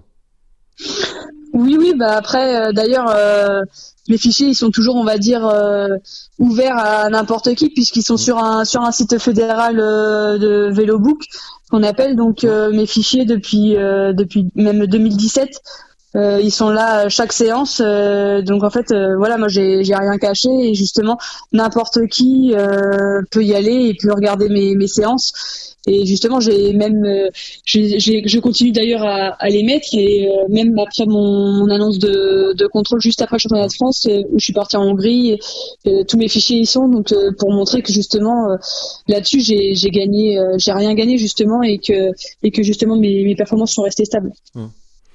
Euh, parlons un peu d'entraînement. Euh, Justement, tu, euh, tu me disais que tes, tes, tes séances, enfin que tu as été vraiment surprise par le, contenu des, séances proposées par, par Franck Alaphilippe, euh, notamment son l'importance du repos, de la fraîcheur et de faire des micro-blocs. Tu peux revenir là-dessus? Oui, c'est vrai que on va dire avec Franck, j'avais, je faisais beaucoup moins d'heures qu'auparavant j'ai pu faire avec mes autres entraîneurs. C'est-à-dire que que Franck, on va dire, euh, il comptait plus vraiment sur la fraîcheur, à me faire des fois des deux jours de repos dans dans la semaine et à faire des, plus petites séances, on va dire d'une heure et demie jusqu'à trois heures dans la semaine, mais plus basées vraiment sur le qualitatif, c'est-à-dire avec euh, avec des séances d'intensité. Donc dans ces séances d'intensité, forcément, euh, il y avait y avait du lactique, il y avait un petit peu de, seuil, on va dire. Mais euh, mais ensuite, euh, il fonctionnait vraiment en bloc, on va dire. Avant un, avant l'obje- un objectif, on généralement deux à trois semaines avant, là on faisait des, des gros blocs de trois à quatre jours où il y avait euh, généralement euh, quatre à cinq heures. Euh, je me souviens très bien pour les Ardennaises ou pour les championnats de France où euh, le, le week-end euh, j'avais fait deux fois cinq heures. Donc euh, je faisais trois trois heures toute seule et ensuite euh, je finissais deux heures derrière le scooter pour euh, pour finir sur un rythme on va dire euh, bah, élevé de, de finale de course. Et euh, vraiment, au final, ces, ces blocs de, euh, on va dire ces blocs justement d'entraînement me permettaient vraiment d'élever mon niveau vraiment euh, d'un coup pour ensuite euh, vraiment aller chercher euh, les performances euh, sur sur mes objectifs. Et ça permettait aussi à la fois de, de garder cette cette fraîcheur justement parce que durant les autres semaines d'avant, j'avais pas cumulé une grosse charge de fatigue. Et justement, quand on arrivait sur sur des objectifs, on était quand même plus frais. À la fois psychologiquement et physiquement pour essayer d'aller chercher une performance. Qu'est-ce que j'aimerais faire un épisode avec lui? Parce que tu viens de dire exactement le truc, euh, la fraîcheur. J'ai l'impression que les pros roulent beaucoup, beaucoup, beaucoup trop et qui sont toujours plus ou moins cramés et, euh, et ça facilite, ça facilite aussi le, ça facilite aussi le, bah, le recours au dopage finalement parce que quand tu te reposes pas, euh, bah tu, tu, tu baisses forcément. Ouais, c'est ça en fait. Faut, faut, ouais, faut bien prendre en compte que le repos ou autre, ça fait vraiment partie de l'entraînement, quoi. Et c'est ça des fois qu'on a tendance à oublier, quoi. Mm. Donc euh, que lui, voilà, je vois, c'était vraiment, c'était vraiment ça quoi. Il y avait, il y avait des semaines, des fois, il me mettait deux jours de repos. Je me disais mais, putain, j'ai jamais fait ça et tout. Du coup, c'est vrai que ça me mettait des doutes. Et au final, par exemple sur les Ardennaises, euh, voilà, j'étais là, enfin, j'étais bien meilleur que que les autres années d'avant quoi. Mmh. Après certes, je tombée malade euh, du coup pour pour la fin, mais la première Ardennaise, l'Amstel Gold Race, voilà, je me bats pour pour une 15e place alors que je m'étais jamais battue pour une 15e place dans une Coupe du Monde quoi. Bien sûr à mon niveau, hein, je veux dire, mais euh, mais ouais, ça ça montre que voilà, il savait très bien ce qu'il faisait et euh, et en gros, il mettait des gros blocs vraiment 15 jours avant, mais avant, sinon, c'était vraiment plus de la fraîcheur. Et en gros, euh, 15 jours avant, quelques quelques gros blocs de 2-3 jours, et puis après, c'était euh, c'était récupération pour euh, pour envoyer ensuite quoi. Ouais. Et il n'était pas un adepte vraiment. On a on voit souvent euh, maintenant l'entraînement tout le temps les watts, les watts, les watts. Enfin, c'est c'est quelque chose des fois qui fait perdre au final un petit peu euh, bah, le plaisir sur le vélo. Et moi, c'est ce que j'avais un peu perdu avec euh, mon, mon deuxième entraîneur que j'avais eu. Et que lui, Franck, des fois, il me mettait des séances, mais en fait, c'était à ton ressenti à toi. Et c'est ça que j'aimais bien aussi, c'était qu'il me mettait des fois bah, 3 heures euh, endurance, donc là, tu savais que c'était plus facile. Et des fois, il me mettait bah, 3 heures endurance surcritique, donc tu savais qu'il fallait plus appuyer. Mais il te donnait pas une base de watts. C'était ton ressenti, toi, avec ton bah, le jour, comment tu te ressentais aussi. Tu savais qu'il fallait plus que tu appuies dedans. Après, il y avait bien sûr sur, sur certains exos où il te mettait bah, les watts qu'il fallait, qu'il fallait, mais sinon, dans, dans le reste de ta séance, t'étais étais libre, entre guillemets. Et ça aussi, ça, ça joue aussi, je pense, beaucoup dans la tête, quoi, de pas tout le temps être sur le compteur à regarder. euh. Ça responsabilise un petit peu le, le coureur finalement. Ouais, ça responsabilise le coureur, c'est sûr. Et puis euh, comme ça, et puis de voir euh, par rapport aux sensations et euh, et de pas oublier aussi ce, ce côté plaisir aussi, je pense, parce que bon, c'est vrai que des fois quand on dit tout le temps, ouais, tu restes entre telle zone et telle zone, t'es liné sur sur ton compteur, enfin. Ça perd aussi cet aspect plaisir et puis oui cet aspect aussi responsabilité du coureur. Que là tu tu sais que tu dois être euh, voilà il t'a donné endurance ou endurance surcritique tu sais qu'il y a une différence. Donc tu sais euh, c'est à toi de bah, de gérer euh, sur ta séance quoi. Est-ce que est-ce qu'il n'y avait pas une contradiction dans ta tête entre le, le combat que tu essayais de mener avec ce qui se passait dans ton équipe et la fraîcheur que, que Franck t'amenait finalement? C'était pas un petit peu euh, contradictoire justement. Tu étais à la fois fraîche mais en même temps complètement euh, usée, cramée euh, parce que tu vivais au quotidien. Si, si, c'est sûr que c'était totalement en contradiction puisque au final j'avais des, séances qui étaient moins dures qu'auparavant. Et pourtant parfois j'avais j'avais pas envie d'aller sur le vélo alors que j'en que j'en faisais déjà moins au niveau des, heures par semaine dû à ce qui se passait dans mon équipe. Donc c'est vrai que au final j'ai pas pu être à vraiment à 100% de mon potentiel étant donné que des fois sur sur les courses j'arrivais déjà cramé alors que que j'avais pas fait forcément une spécialement une semaine dure mais avec ce que ce que je vivais euh, je sentais euh, que l'envie partait et, euh, alors que j'aurais dû justement si ça si ça se passait bien dans mon équipe être vraiment fraîche et, euh, et vraiment repartir sur un nouvel élan. Surtout que souvent quand on a un nouvel entraîneur on a une nouvelle méthode. Et, euh, et ça nous pousse aussi à aller un peu plus loin et généralement ça nous redonne un petit peu de, de peps pour pour l'année suivante Euh, tu m'as dit que tu t'étais vraiment renfermé sur toi, que tu voyais plus tes parents, plus tes amis, que tu t'étais, bah oui, renfermé sur toi-même. T'as jamais eu quand même eu la tentation d'en parler euh, à Franck? Parce que s'il y a Non, bien, non. si lui aurait pu comprendre. Oui, c'est vrai qu'il aurait pu comprendre, mais, euh, mais au final, euh, j'avais un lien avec lui qui n'était pas non plus euh, hyper fort. C'était la première année. Moi, c'est vrai que je suis aussi une personne assez réservée déjà de, de nature et assez timide. Et euh, c'est vrai que j'avais toujours un petit peu peur de, de l'embêter euh, si je lui disais mes problèmes. Je me disais que voilà, il, doit, il devait avoir quand même un planning assez chargé entre le, le qu'il entraînait. Euh, c'est vrai qu'aussi, bon bah, je voyais les, les professionnels qu'il entraînait qui, qui brillaient. Je me disais voilà, il, il entraîne Julien, il entraîne d'autres encore coureurs et euh, voilà moi je suis une toute petite coureuse et je vais déjà c'est déjà super qu'il m'entraîne et je me dis je vais je vais pas l'embêter avec mes histoires et du coup c'est vrai que souvent euh, c'était plus dans, dans cette crainte de me dire euh, j'ai une chance déjà qu'il m'entraîne mais voilà essaye de l'embêter le, le moins possible euh, et de lui prendre le moins de temps possible. Justement, quand t'as décidé de tout balancer et de, bah, de rendre ça vraiment public et de, de, de faire le grand déballage, comment tu as procédé? Bah en fait c'est grâce on va dire à Antoine Vaillé au final, moi, j'étais vraiment euh, totalement perdue. Le- on va dire le, le secret que, que j'avais, euh, bah, dû à mon mensonge, euh, me pesait vraiment de plus en plus. Et c'était vraiment quelque chose, on va dire, qui, qui me bouffait chaque jour de, de plus en plus. Euh, quand t'as des personnes, voilà, qui, qui te soutiennent, qui te demandent où en est ton affaire et tout, et qui connaissent pas vraiment les détails, c'est c'est pesant, on va dire, de leur dire, bah, je sais pas, j'attends. J'attendais du coup le, le verdict de la FLD pour pouvoir parler, et je voyais que, que ça avançait pas, donc euh, j'avais vraiment envie de parler.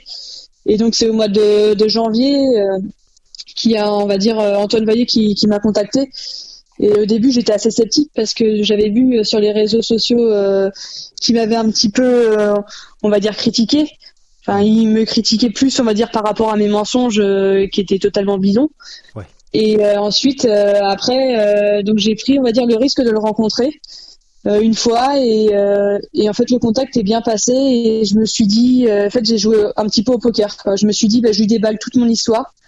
Et euh, alors soit il peut, euh, il peut en faire ce qu'il veut, il l'afficher sur les réseaux et on va dire euh, bah, me, me détruire entre guillemets encore plus. Ou soit bah peut-être euh, ce qu'il me propose cette main tendue, et ben c'est c'est peut-être vraiment ça qu'il qu'il souhaite. Et au final, bah, ce, on va dire ce coup de poker, il s'est ré- il s'est révélé justement bah, dans, dans le bon sens pour moi, puisque justement il a pu euh, après, euh, par l'intermédiaire d'un journaliste, euh, me faire passer à la télé pour enfin que, que je puisse dévoiler vraiment toute mon histoire. Et cette intervention télé, ça s'est passé comment? T'étais intimidé un petit peu? Oui, oui, bah, j'étais intimidée. Voilà, je suis, ouais, je suis pas, je suis jamais passée à la télé. Voilà, je passe pour quelque chose qui est, qui est pas glorieux. Hein. C'est, je pense que j'aurais préféré passer pour, euh, pour d'autres choses ou pour euh, d'autres événements. Donc, euh, c'est vrai que j'avais un petit peu peur. Après, euh, voilà, enfin, c'était euh, quelque chose, voilà, que que j'avais vraiment envie entre guillemets de, de parler vraiment une fois, de raconter toute mon histoire et euh, après entre guillemets que que tout le monde sache et que j'ai pas encore à me justifier et donc j'avais quand même hâte même si j'étais un petit peu anxieuse. Et justement après, euh, tu l'as, tu l'as vécu comment l'entretien avec euh, avec Thierry Vildary, c'est ça?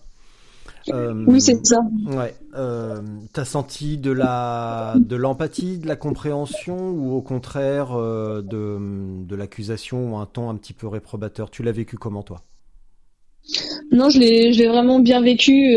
Voilà, les journalistes euh, auparavant m'avaient beaucoup fait de mal euh, du coup suite à mon contrôle. euh, Voilà, c'était plus des propos accusateurs. Euh, il cherchait pas vraiment, je pense, à, comprendre. Et euh, lui, voilà, dès, dès que je l'ai rencontré, une fois avant qu'on fasse le reportage. Et après, je l'ai eu plusieurs fois au téléphone et voilà, j'ai vraiment ressenti vraiment de, de l'empathie. Au final, euh, voilà, j'ai j'ai, on va dire, en face de moi un être humain. Il a, il a vraiment cherché à comprendre mon histoire. euh, il s'est renseigné, il a enquêté. Enfin, il a, il a pris du temps parce que forcément, bah, quand, quand ça passe à la télé, il y a besoin d'avoir des, des justifications et, euh, et aussi pour eux de, de se protéger sur euh, l'histoire si elle est, elle est réelle ou pas. bah, Faire Et, son euh, travail de journaliste, tout simplement, de d'enquêter, de vérifier les sources et de recroiser les sources et de pas juste balancer pour le plaisir de balancer et faire de l'audience. Il a fait son boulot de journaliste. Oui, voilà, c'est ça. Il a, il a fait son Incroyable. boulot et euh, ouais. Et euh, voilà, il a passé du temps. je l'ai eu plusieurs fois, plusieurs fois par par. Ah oui. D'ailleurs, c'est Antoine Vaillé qui m'appelle. Ah. Je vais lui mettre. euh, je vous rappellerai. Ah bah écoute, tu lui passeras le bonjour, vu qu'il me connaît pas. Ouais. D'accord. Je le rappellerai. Mais euh, oui, du coup, bon, ça va être coupé. Enfin, je pense que tu vas le couper. Oui, oui, ça je vais couper. Euh, je disais que oui, enfin Thierry Vildary, voilà, c'est c'est vraiment une personne qui euh, qu'on peut dire les journalistes font le buzz, mais au final, euh, lui, après mon passage à la télé, il, il a toujours gardé contact avec moi pour prendre de mes nouvelles. Euh, voilà, il est venu quand même chez moi, il, il a vu dans quel état j'étais, et on va dire que qu'il n'a pas fait son simple boulot de, de journaliste. Bien sûr, il a enquêté, mais après, euh, il a il a pris de mes nouvelles et on va dire que que voilà, c'est c'est plus qu'un journaliste pour pour moi quoi. Euh, suite à l'émission, tu as eu, euh, tu as, tu as eu quoi comme réaction? Ça a été un second déballage de vomi ou euh, il y a eu, t'as, noté un petit peu plus de compréhension? Je pense qu'il y a eu quand même plus de compréhension. Voilà, forcément, on a tendance des fois à retenir plus, on va dire les, messages négatifs. Après, on va dire, j'ai eu quand même beaucoup de personnes, voilà, qui, ont compris mon histoire. Euh, d'autres personnes voilà ont mis un petit peu de temps et sont venues après me, parler un mois ou deux après on va dire que voilà le, le temps fait, fait toujours son effet mais euh, mais globalement j'ai eu plus de, de retours positifs que, que de retours négatifs parce que bon après beaucoup m'ont dit voilà que, que de passer à la télé aussi c'était quand même preuve d'un courage parce que là clairement voilà je, je me dévoile je donne tout euh, on va dire euh, vraiment toute mon histoire au détail près. Et, et je, je cache rien donc donc voilà, beaucoup, on va dire, souvent ni ou après on n'entend plus parler d'eux. Et moi, voilà, j'avais vraiment envie de, de, tout dire pour pouvoir ensuite me regarder dans une glace et, et avancer. Donc euh, j'ai vraiment globalement le plus eu de soutien. Alors, euh, il y a deux jours, tu as eu une, euh, une entrevue, c'est ça? Oui, voilà, c'est ça. Ouais. Mercredi, euh, donc j'étais à la, commission de sanction, justement pour, bah, pour connaître ma, ma sanction, justement, de tout simplement de bah, de, de, suspension pour euh, bah, pour ce que j'avais fait. Et, euh, et, donc voilà, j'ai été euh, devant eux en visio parce que donc avec le, coronavirus, hein, c'est une année un peu particulière. Et, donc voilà, dans, dans, trois semaines, je saurai combien je suis suspendu. Voilà, je, comme je l'ai dit, hein, je risque une suspension de, de 4 ans. Après, voilà, ils m'ont bien dit que voilà, c'était une histoire particulière. Après, le, le code du sport stipule que voilà, c'est c'est quatre ans euh, normalement quand, quand tu prends une, une substance comme de l'EPO. Après, euh, voilà, si euh, j'aurais dénoncé un réseau ou une personne, j'aurais eu que deux ans. Je trouve ça pas très logique, on va dire, parce que je me dis en gros, faut, faut se baser sur la dénonciation pour avoir un petit peu moins. Euh, mais après, voilà, enfin, c'est une faute que j'ai faite. voilà, je, je, dois la payer. Après, j'espère pas pas la payer quatre ans parce que c'est vrai que ça fait long. Il me restera encore encore deux ans et demi. Ça veut dire que je pourrais reprendre qu'à l'âge de 30 ans et on je peux pas savoir entre guillemets euh, voilà dans, dans, deux ans et demi c'est c'est loin quoi on ne mm. sait pas ce que ce que je ferai euh, j'ai fouillé un petit peu et euh, bah, j'ai regardé, c'est facile, hein, en tapant Marion Sico, on trouve plein d'articles et j'ai noté sur un que euh, donc la phrase la plaignante a d'ailleurs versé à la procédure leurs échanges, leurs échanges sur la messagerie WhatsApp de 2016 à 2019, 450 pages de preuves au total. Est-ce que ça veut dire donc que tu as gagné, tu as gardé toute la l'intégrale l'intégralité des échanges avec ton directeur sportif. Pourquoi tu les as gardés? Bah c'est pas moi qui les a gardés en fait, c'est que le téléphone entre guillemets il les il les garde euh, d'ailleurs. Donc euh, donc voilà, c'était Messenger. Euh, ah, voilà, c'est des échanges. Au final, bah voilà, quand, quand tu discutes avec une personne dès le, dès le premier échange, eh ben tu ils sont gardés. Et c'est vrai que mon directeur sportif, euh, à chaque euh, envoi de photo, il me demandait d'effacer. Et c'est vrai que moi, je l'ai jamais fait. Et au final, bah, d'un sens, euh, j'ai bien fait parce que du coup, c'est, j'ai pu comme ça bah, récupérer toutes les preuves du harcèlement que, que me, me, faisait subir justement ce, ce, directeur sportif pour, pour démontrer justement ce harcèlement. Donc parallèlement à ta procédure antidopage, où en est la procédure pour harcèlement sexuel? Donc actuellement, j'ai une procédure euh, pénale. Du coup, euh, j'ai déposé plainte avec mon avocat, euh, maître Voiement, à, à Montargis, et donc c'est en cours. Normalement, ça doit se, je pense, se conclure aussi en janvier. Je pense qu'en mois de janvier, j'aurai normalement toutes les décisions qui seront qui seront prises. Et j'ai aussi une plainte que j'ai déposée avec une autre une autre fille, l'américaine que, que j'ai parlé auparavant, mmh. à l'UCI, justement une plainte aussi pour les agissements de, de notre ancien directeur sportif. Et donc euh, cette plainte, justement, elle a été retenue et, euh, et donc euh, afin qu'il soit écarté du monde du sport. Ouais. Et donc au mois de janvier, on aura la, la décision de, de l'UCI sur les sanctions qui lui seront accordées. On sait que ça a été retenu déjà, donc c'est un premier point qui est très positif. Et du coup, on est reconnu vraiment, voilà, comme comme victime bah, du directeur sportif. Après, j'espère que voilà, il y aura des sanctions justement pour pas que que ça puisse se réitérer avec avec d'autres féminines qui, qui recommencent tout simplement. Mmh. Euh, on en a parlé un petit peu hier lorsqu'on s'est parlé. Euh, je... Est-ce que tu as reçu beaucoup de soutien ou de messages de soutien, de vrais soutiens par, euh, par le milieu? Le milieu Des vrais messages de soutien Par le milieu cycliste en général et féminin en particulier Non, pas, pas spécialement. Quoi. Je, je dirais, voilà, c'est c'était plus voilà tourner le, le dos. Après, voilà, j'ai eu quelques féminines qui, qui m'ont écrit euh, après voilà euh, juste euh, du pour, mon affaire de harcèlement mais c'est forcément comme mon histoire d'harcèlement est liée au dopage c'est vrai que, que voilà il y a ça a été plus des critiques ou plus des, des personnes qui qui me répondaient plus tout simplement au mmh. téléphone Donc je vais dire que non, j'étais plutôt, on va dire, laissée un peu seule. On va dire, c'était un peu, voilà, le, le chien un petit peu qui, qui erre, qui est mauvais et voilà, qui qu'il faut enlever. Hmm. Euh, pareil, parmi mes fouilles, euh, alors je vais citer euh, la phrase complète, de la France à la Belgique jusqu'aux Pays-Bas, l'emprise des managers sur les coureuses est dénoncée et peut être enfin entendue. Selon une enquête de la Fédération néerlandaise parue en 2018 et citée par Le Monde, 13% de ces cyclistes de haut niveau ont supporté ou subi pardon, un comportement inapproprié à caractère sexuel, ce qui signifie que tu n'es pas la seule, mais c'est quand même assez étonnant que tu n'aies reçu aucun témoignage ou qu'aucune voix ne se soit élevée pour dire moi aussi. Oui, c'est ça. Après, il y a eu euh, du coup un article dans Le Monde euh, qui est sorti un petit peu avant pour parler aussi d'une autre équipe belge euh, avec d'autres féminines qui avaient été touchées. Et c'est vrai qu'elles m'ont jamais contacté. Et après, voilà, c'est un peu l'omerta. Je pense qu'il y en a beaucoup des fois qui, qui osent pas parler. Et voilà, moi, j'ai vraiment parlé justement pour pour essayer de dire ce, qui s'était passé et, et aussi d'assumer à la fois mon acte et de me dire que ça peut aussi servir à d'autres et que voilà, comme j'ai dit, s'il y a des féminines qui ont vécu ça et tout, moi voilà, s'il y en a qui veulent me, parler, je suis ouverte et il y a, y a pas de souci. Mais c'est vrai que c'est euh, compliqué, on va dire, euh, d'avoir eu euh, ce peu de soutien derrière. Hmm. parce que là, on parle de harcèlement sexuel dans ton cas, mais il y a aussi, on peut aussi parler quand même de harcèlement moral sur le sur le poids. Et là, ça touche aussi bien les hommes que les femmes.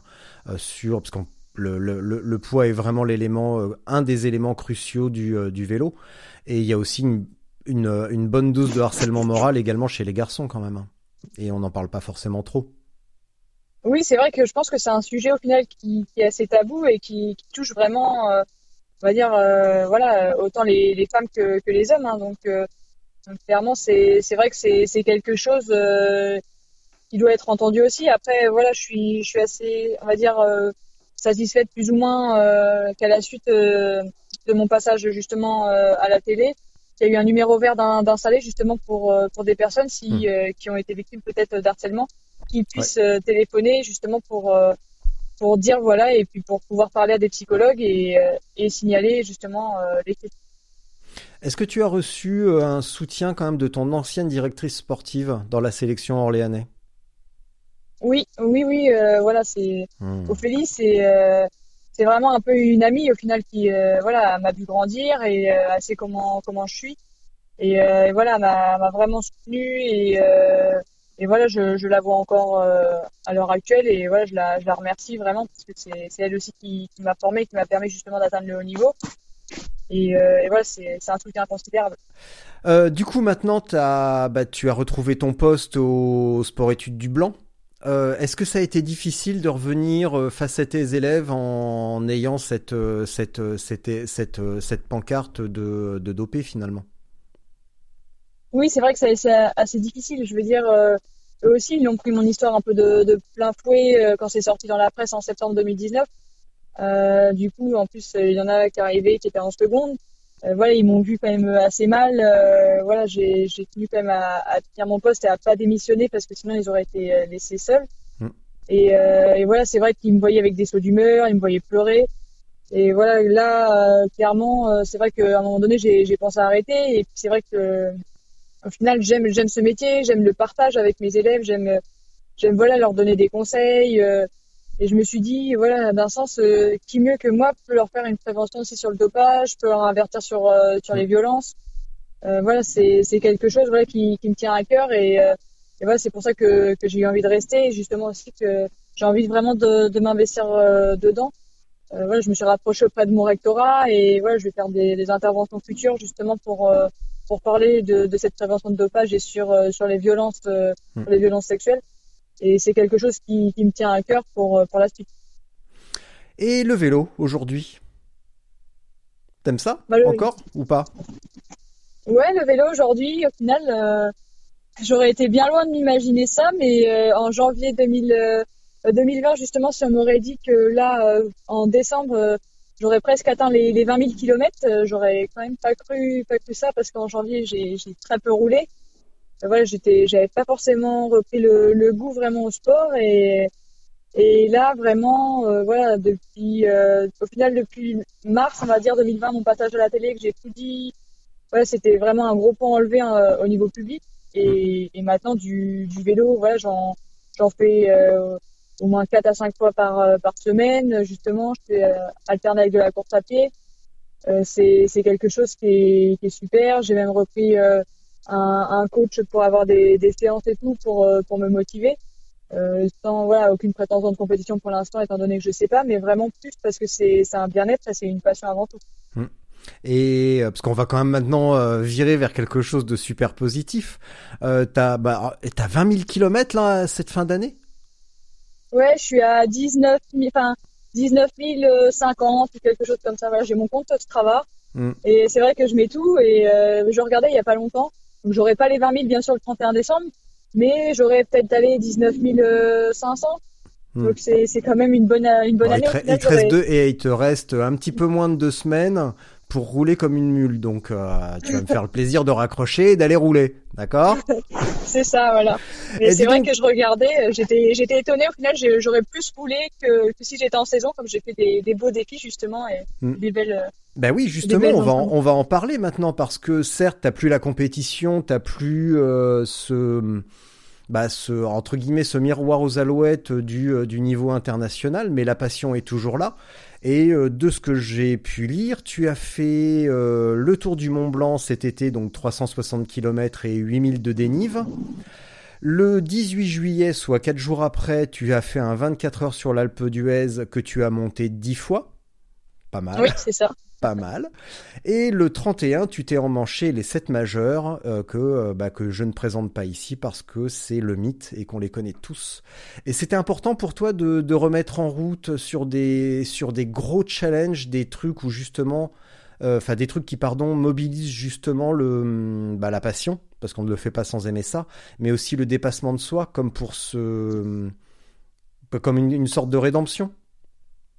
Oui, voilà, c'est, quelque chose. euh, Voilà, ces défis-là et tout, ça, ça me tenait à cœur justement. Et, euh, et c'est vrai que moi, voilà, j'ai, j'aime bien justement souvent faire des, des kilomètres et euh, et c'est vrai que quand j'ai un ami qui m'a proposé ces défis, j'ai, dit oui clairement et ouais, je me suis retrouvée un petit peu avec cette petite adrénaline à chaque fois au, au départ de, des trois événements en me disant euh, ouais, tu vas faire quelque chose quand même. euh, est-ce que du coup tu vas réussir à aller au bout Euh, Voilà, avec cette motivation, cette envie d'aller de se dépasser euh, et vraiment des, des fois d'avoir des, des coups de moins bien comme on peut subir en course, enfin des moments d'euphorie et, et c'est vraiment quelque chose que, que je suis fière. Euh, J'ai fini les sept majeurs, les sept majeurs assez fatigués parce que mine de rien, alors je ces trois défis en peu de temps comme ça, en moins de 15 jours. Ouais. J'ai, je les ai payés, je l'ai payé un petit peu sur la fin, mais je l'ai, réalisé et c'est vrai que voilà, c'est, c'est des défis que, que j'ai vraiment adoré et voilà, j'en, j'ai envie d'en réaliser d'autres dans le futur. Ouais. Comment tu as géré par exemple les, les 360 du, euh, du Tour du Mont Blanc? T'avais emmené la petite sacoche avec euh, de la nourriture? T'as fait ça comment? Non, non, euh, c'est vrai que voilà, on avait la chance, on l'a fait en petit groupe. il y en a qui sont pas allés jusqu'au bout, mais on avait derrière une, amie du coup Meryl qui, qui nous suivait avec le véhicule. Mm. Et donc on s'est arrêté euh, plusieurs fois en haut d'école, euh, des fois pour euh, pour se changer Mm. ou pour euh, voilà se, se ravitailler. Et du coup c'est vrai qu'on était quand même euh, là-dessus euh, vraiment euh, bien organisé et euh, on avait vraiment une super assistante euh, justement pour euh, pour nous aider euh, pour dans, dans ces moments de souffrance avoir quelques minutes on va dire de repos et, euh, et c'est vrai qu'en arrivant en haut d'un col et qu'on a du coup l'assistante qui nous attend avec euh, à manger et tout c'est c'est vraiment super agréable. Et ça t'intéresse pas de découvrir euh, l'autonomie euh, totale? Donc le même euh, genre de, de défi mais seul? Si Ou, vrai que ou avec chose des ouais. amis mais où vous, justement vous allez devoir emmener euh, la petite nourriture ou alors aller acheter la petite nourriture mais de pas avoir la, la bagnole derrière. Si, c'est vrai que du coup, c'est quelque chose voilà, qui, qui me tente là pour, pour, pour dans un futur assez proche. Voilà, j'ai, j'ai une amie aussi qui est un peu une adepte et qui me dit voilà, c'est vrai qu'on pourrait partir, on emmène euh, voilà notre, notre petite sacoche, euh, notre petite tente et puis euh, on se dit on va d'un point A à un point B et c'est vrai que c'est partir un peu à l'aventure et c'est ça aussi que que, que j'aime dans, dans le vélo, c'est que voilà, on peut on peut visiter, voyager euh, comme ça sans sans rien et, et partir sans savoir vraiment où on va. Et sans EPO, je suppose. Oui, oui. C'est Ah, ça, fini ça? Ah oui, bah totalement. Je pense que là, Ça t'a servi de leçon, non? Oui, là, je pense que voilà, c'est une erreur. Voilà que, comme j'ai dit, voilà que j'ai payé cash. hein, donc, euh, donc clairement, euh, c'est c'est clair que non, euh, non, c'est au pastis, mais pas, mais pas de l'EPO comme ça. quoi. Ouais. Bon, allez, une petite question provocante quand même. Est-ce que tu regrettes de, de t'y être si mal pris et de ne pas avoir été mieux conseillé? Oui, bah clairement, c'est sûr que qu'il n'y a pas un jour où que je regrette pas. Hein. C'est euh, c'est quelque chose. euh, Voilà, euh, quand je me lève le matin, euh, quand j'ouvre les yeux, voilà, c'est c'est ça que je pense aussi. Hein. Je me dis, voilà, t'as un jour de moins peut-être sur ta suspension, euh, et c'est c'est quelque chose. Voilà, j'ai j'ai simplement euh, voilà dévié très très loin ma ma trajectoire, on va dire. C'est j'étais mes, mes valeurs et tout, j'ai, je les ai emprunts clairement. euh, le vélo, c'était, c'était sacré pour moi, c'était quelque chose que, que je devais pas toucher. Et au final, voilà, j'ai, bah, clairement, j'ai, j'ai fauté. Et euh, c'est sûr que je pourrais revenir en arrière. Ça serait, c'est facile de dire ça, mais voilà, je le, c'est clair que je referai plus jamais ça. Donc, euh, c'est, c'est une erreur d'un sens qui m'a fait grandir, mais, euh, mais c'est une erreur aussi qui, qui me coûte cher euh, chaque jour. Donc, euh, donc voilà, j'espère, comme, comme je l'ai dit, hein, c'est c'est un mauvais chapitre que que j'ai fait bien sûr sur sur ma sur ma vie sur l'histoire de mon sport. Et mais bon voilà mon, pour moi mon mon livre avec le le vélo il est il est pas terminé et et j'ai pas envie justement de de terminer comme ça le justement l'histoire d'a- d'amour que j'ai avec mon avec mon sport Donc tu ne regrettes pas, parce que là, en fait le sens de ma question c'était euh, est-ce que tu regrettes d'avoir manipulé de l'EPO aussi mal et d'avoir été aussi mal conseillé dans son utilisation et de pas avoir été conseillé Ah. du tout? Ah oui, oui, bah c'est sûr que voilà, enfin, je pense que je pouvais pas m'y prendre plus mal entre guillemets que, que comme j'ai fait. C'est clair que voilà, je me serais un petit peu renseignée ou par exemple, j'aurais peut-être parlé à des amis ou autres, ils m'auraient dit mais fais pas ça ou ils m'auraient euh, ils m'auraient dit euh, voilà de de pas prendre ce produit ou alors peut-être j'aurais été conseillé de dire mais qu'est-ce que tu fais enfin le lundi pour le jeudi en plus ça va rien t'apporter au niveau performance. Enfin voilà, c'était c'est un acte clairement euh, stupide et, na- et naïf. hein, donc euh, clairement, c'est sûr que, que je regrette euh, je regrette ça. Quoi. Enfin, comme on a dit voilà avec mon avocat lors de, de la commission mercredi, enfin clairement je pouvais pas mieux faire entre guillemets pour, euh, pour me faire attraper. Quoi. Enfin c'est euh, quelque chose euh, le lundi pour le jeudi sans aucun gain de performance, euh, en sachant très bien que voilà tu as des chances d'être contrôlé dans un championnat. euh, c'est un peu voilà du, un, un suicide. hein. Oui, c'est ce que j'allais te dire. T'étais plutôt dans une démarche de, bah, de, de, de suicide sportif plutôt que de gain de performance pour que ça s'arrête. De manière euh, maladroite, désespérée et tout. Mais euh, il fallait que ça s'arrête. Oui, voilà, c'est un sabotage un peu que je me suis fait. Voilà, c'est voilà, j'ai comme j'ai dit, voilà, j'ai été suivie après par par des psychologues et tout, et c'est vrai que voilà, après des, échanges et tout, c'est clairement ça. Je me suis je me suis auto sabotée, donc euh, donc c'est quelque chose voilà qui maintenant euh, ça fait partie de mon histoire et euh, et maintenant je dois je dois grandir avec et justement ne plus refaire ça et justement si un jour je me retrouve dans dans un cas, je sais pas, qui peut être similaire sur une histoire d'harcèlement ou autre, ce que j'espère pas, bien sûr, et ben que, que j'agisse pas vraiment en, en m'isolant. Clairement, c'est la communication qui, fait tout, et c'est vrai que souvent quand on est isolé, ben, on fait souvent des bêtises. C'est- quelque chose sur lequel tu vas, euh, tu vas insister auprès de tes élèves et auprès des cyclistes que tu vas euh, côtoyer et même éventuellement quelque chose que tu vas être euh, capable de déceler, cet isolement chez quelqu'un? Déceler, je sais pas. Après, voilà, c'est quelque chose que que je veux vraiment parler et communiquer, que, comme j'ai dit, auprès de, de sport-études et auprès de mes jeunes, pour pour voilà que que mon histoire puisse servir et justement aussi que que je leur dise les les points entre guillemets qu'il qu'il faut éviter. Après, euh, bien sûr, hein, c'est pas en disant exactement tout qu'on est sûr à 100% que que ça sera pas évité, mais mais clairement, c'est quelque chose qui me tient à cœur et et je pense que voilà, je serais quand même d'autant plus attentive, on va dire, euh, à, à ce qui m'entoure et euh, voilà aux, aux sportifs que, que je peux côtoyer Mm. sur peut-être des démarches qui pourraient être effectuées. Marion, bah écoute, merci. Euh, merci pour le temps, euh, le temps consacré. Euh, toutes mes excuses pour ta mère qui s'est garée sur le bord Non, de la route à attendre.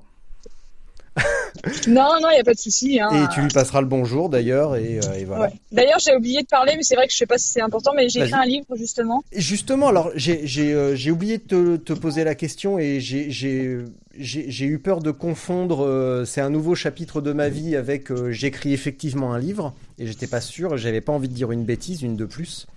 Euh, Oh, donc du non, coup, non. t'écris un livre. C'est ça, j'ai écrit un livre, un peu euh, ma biographie plus ou moins, euh, et vraiment voilà mon histoire de ce qui s'est passé, voilà et, et un peu mes, mes aventures de, de sportif de haut niveau, je dirais, dans les équipes, ce que j'ai pu ce que j'ai pu voir. Mm. Et, et voilà pour dire avec le titre seconde chance dans le terme seconde. la deuxième chance, c'est aussi seconde, comme chaque seconde compte, on va dire, pour profiter de la vie. Donc, donc voilà, donc euh, ça sortira normalement au mois de mars. Donc je, là, on va dire, je termine parce que bien sûr, j'attends ma, ma sanction pour clôturer ce, ce chapitre et parler un peu de mon avenir. Ouais. Et après, voilà, je, je vais essayer de rechercher un éditeur ou sinon je l'éditerai moi-même. Maintenant, ça, ça existe. Donc, euh, donc voilà.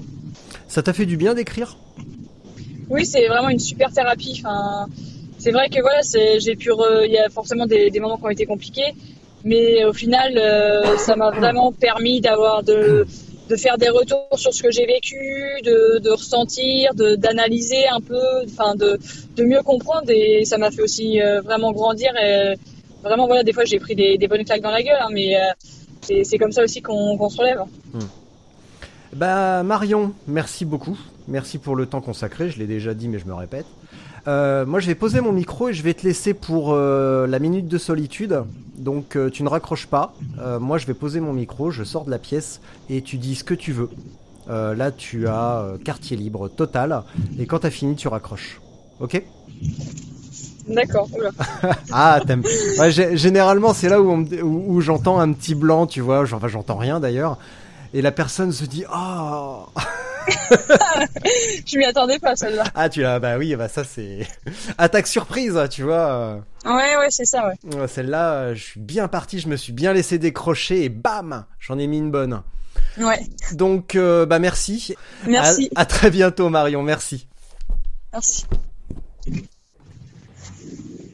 Bon bah cette minute de solitude, euh, je sais pas vraiment quoi dire. On va dire que, comme a dit Richard, c'était une belle attaque surprise.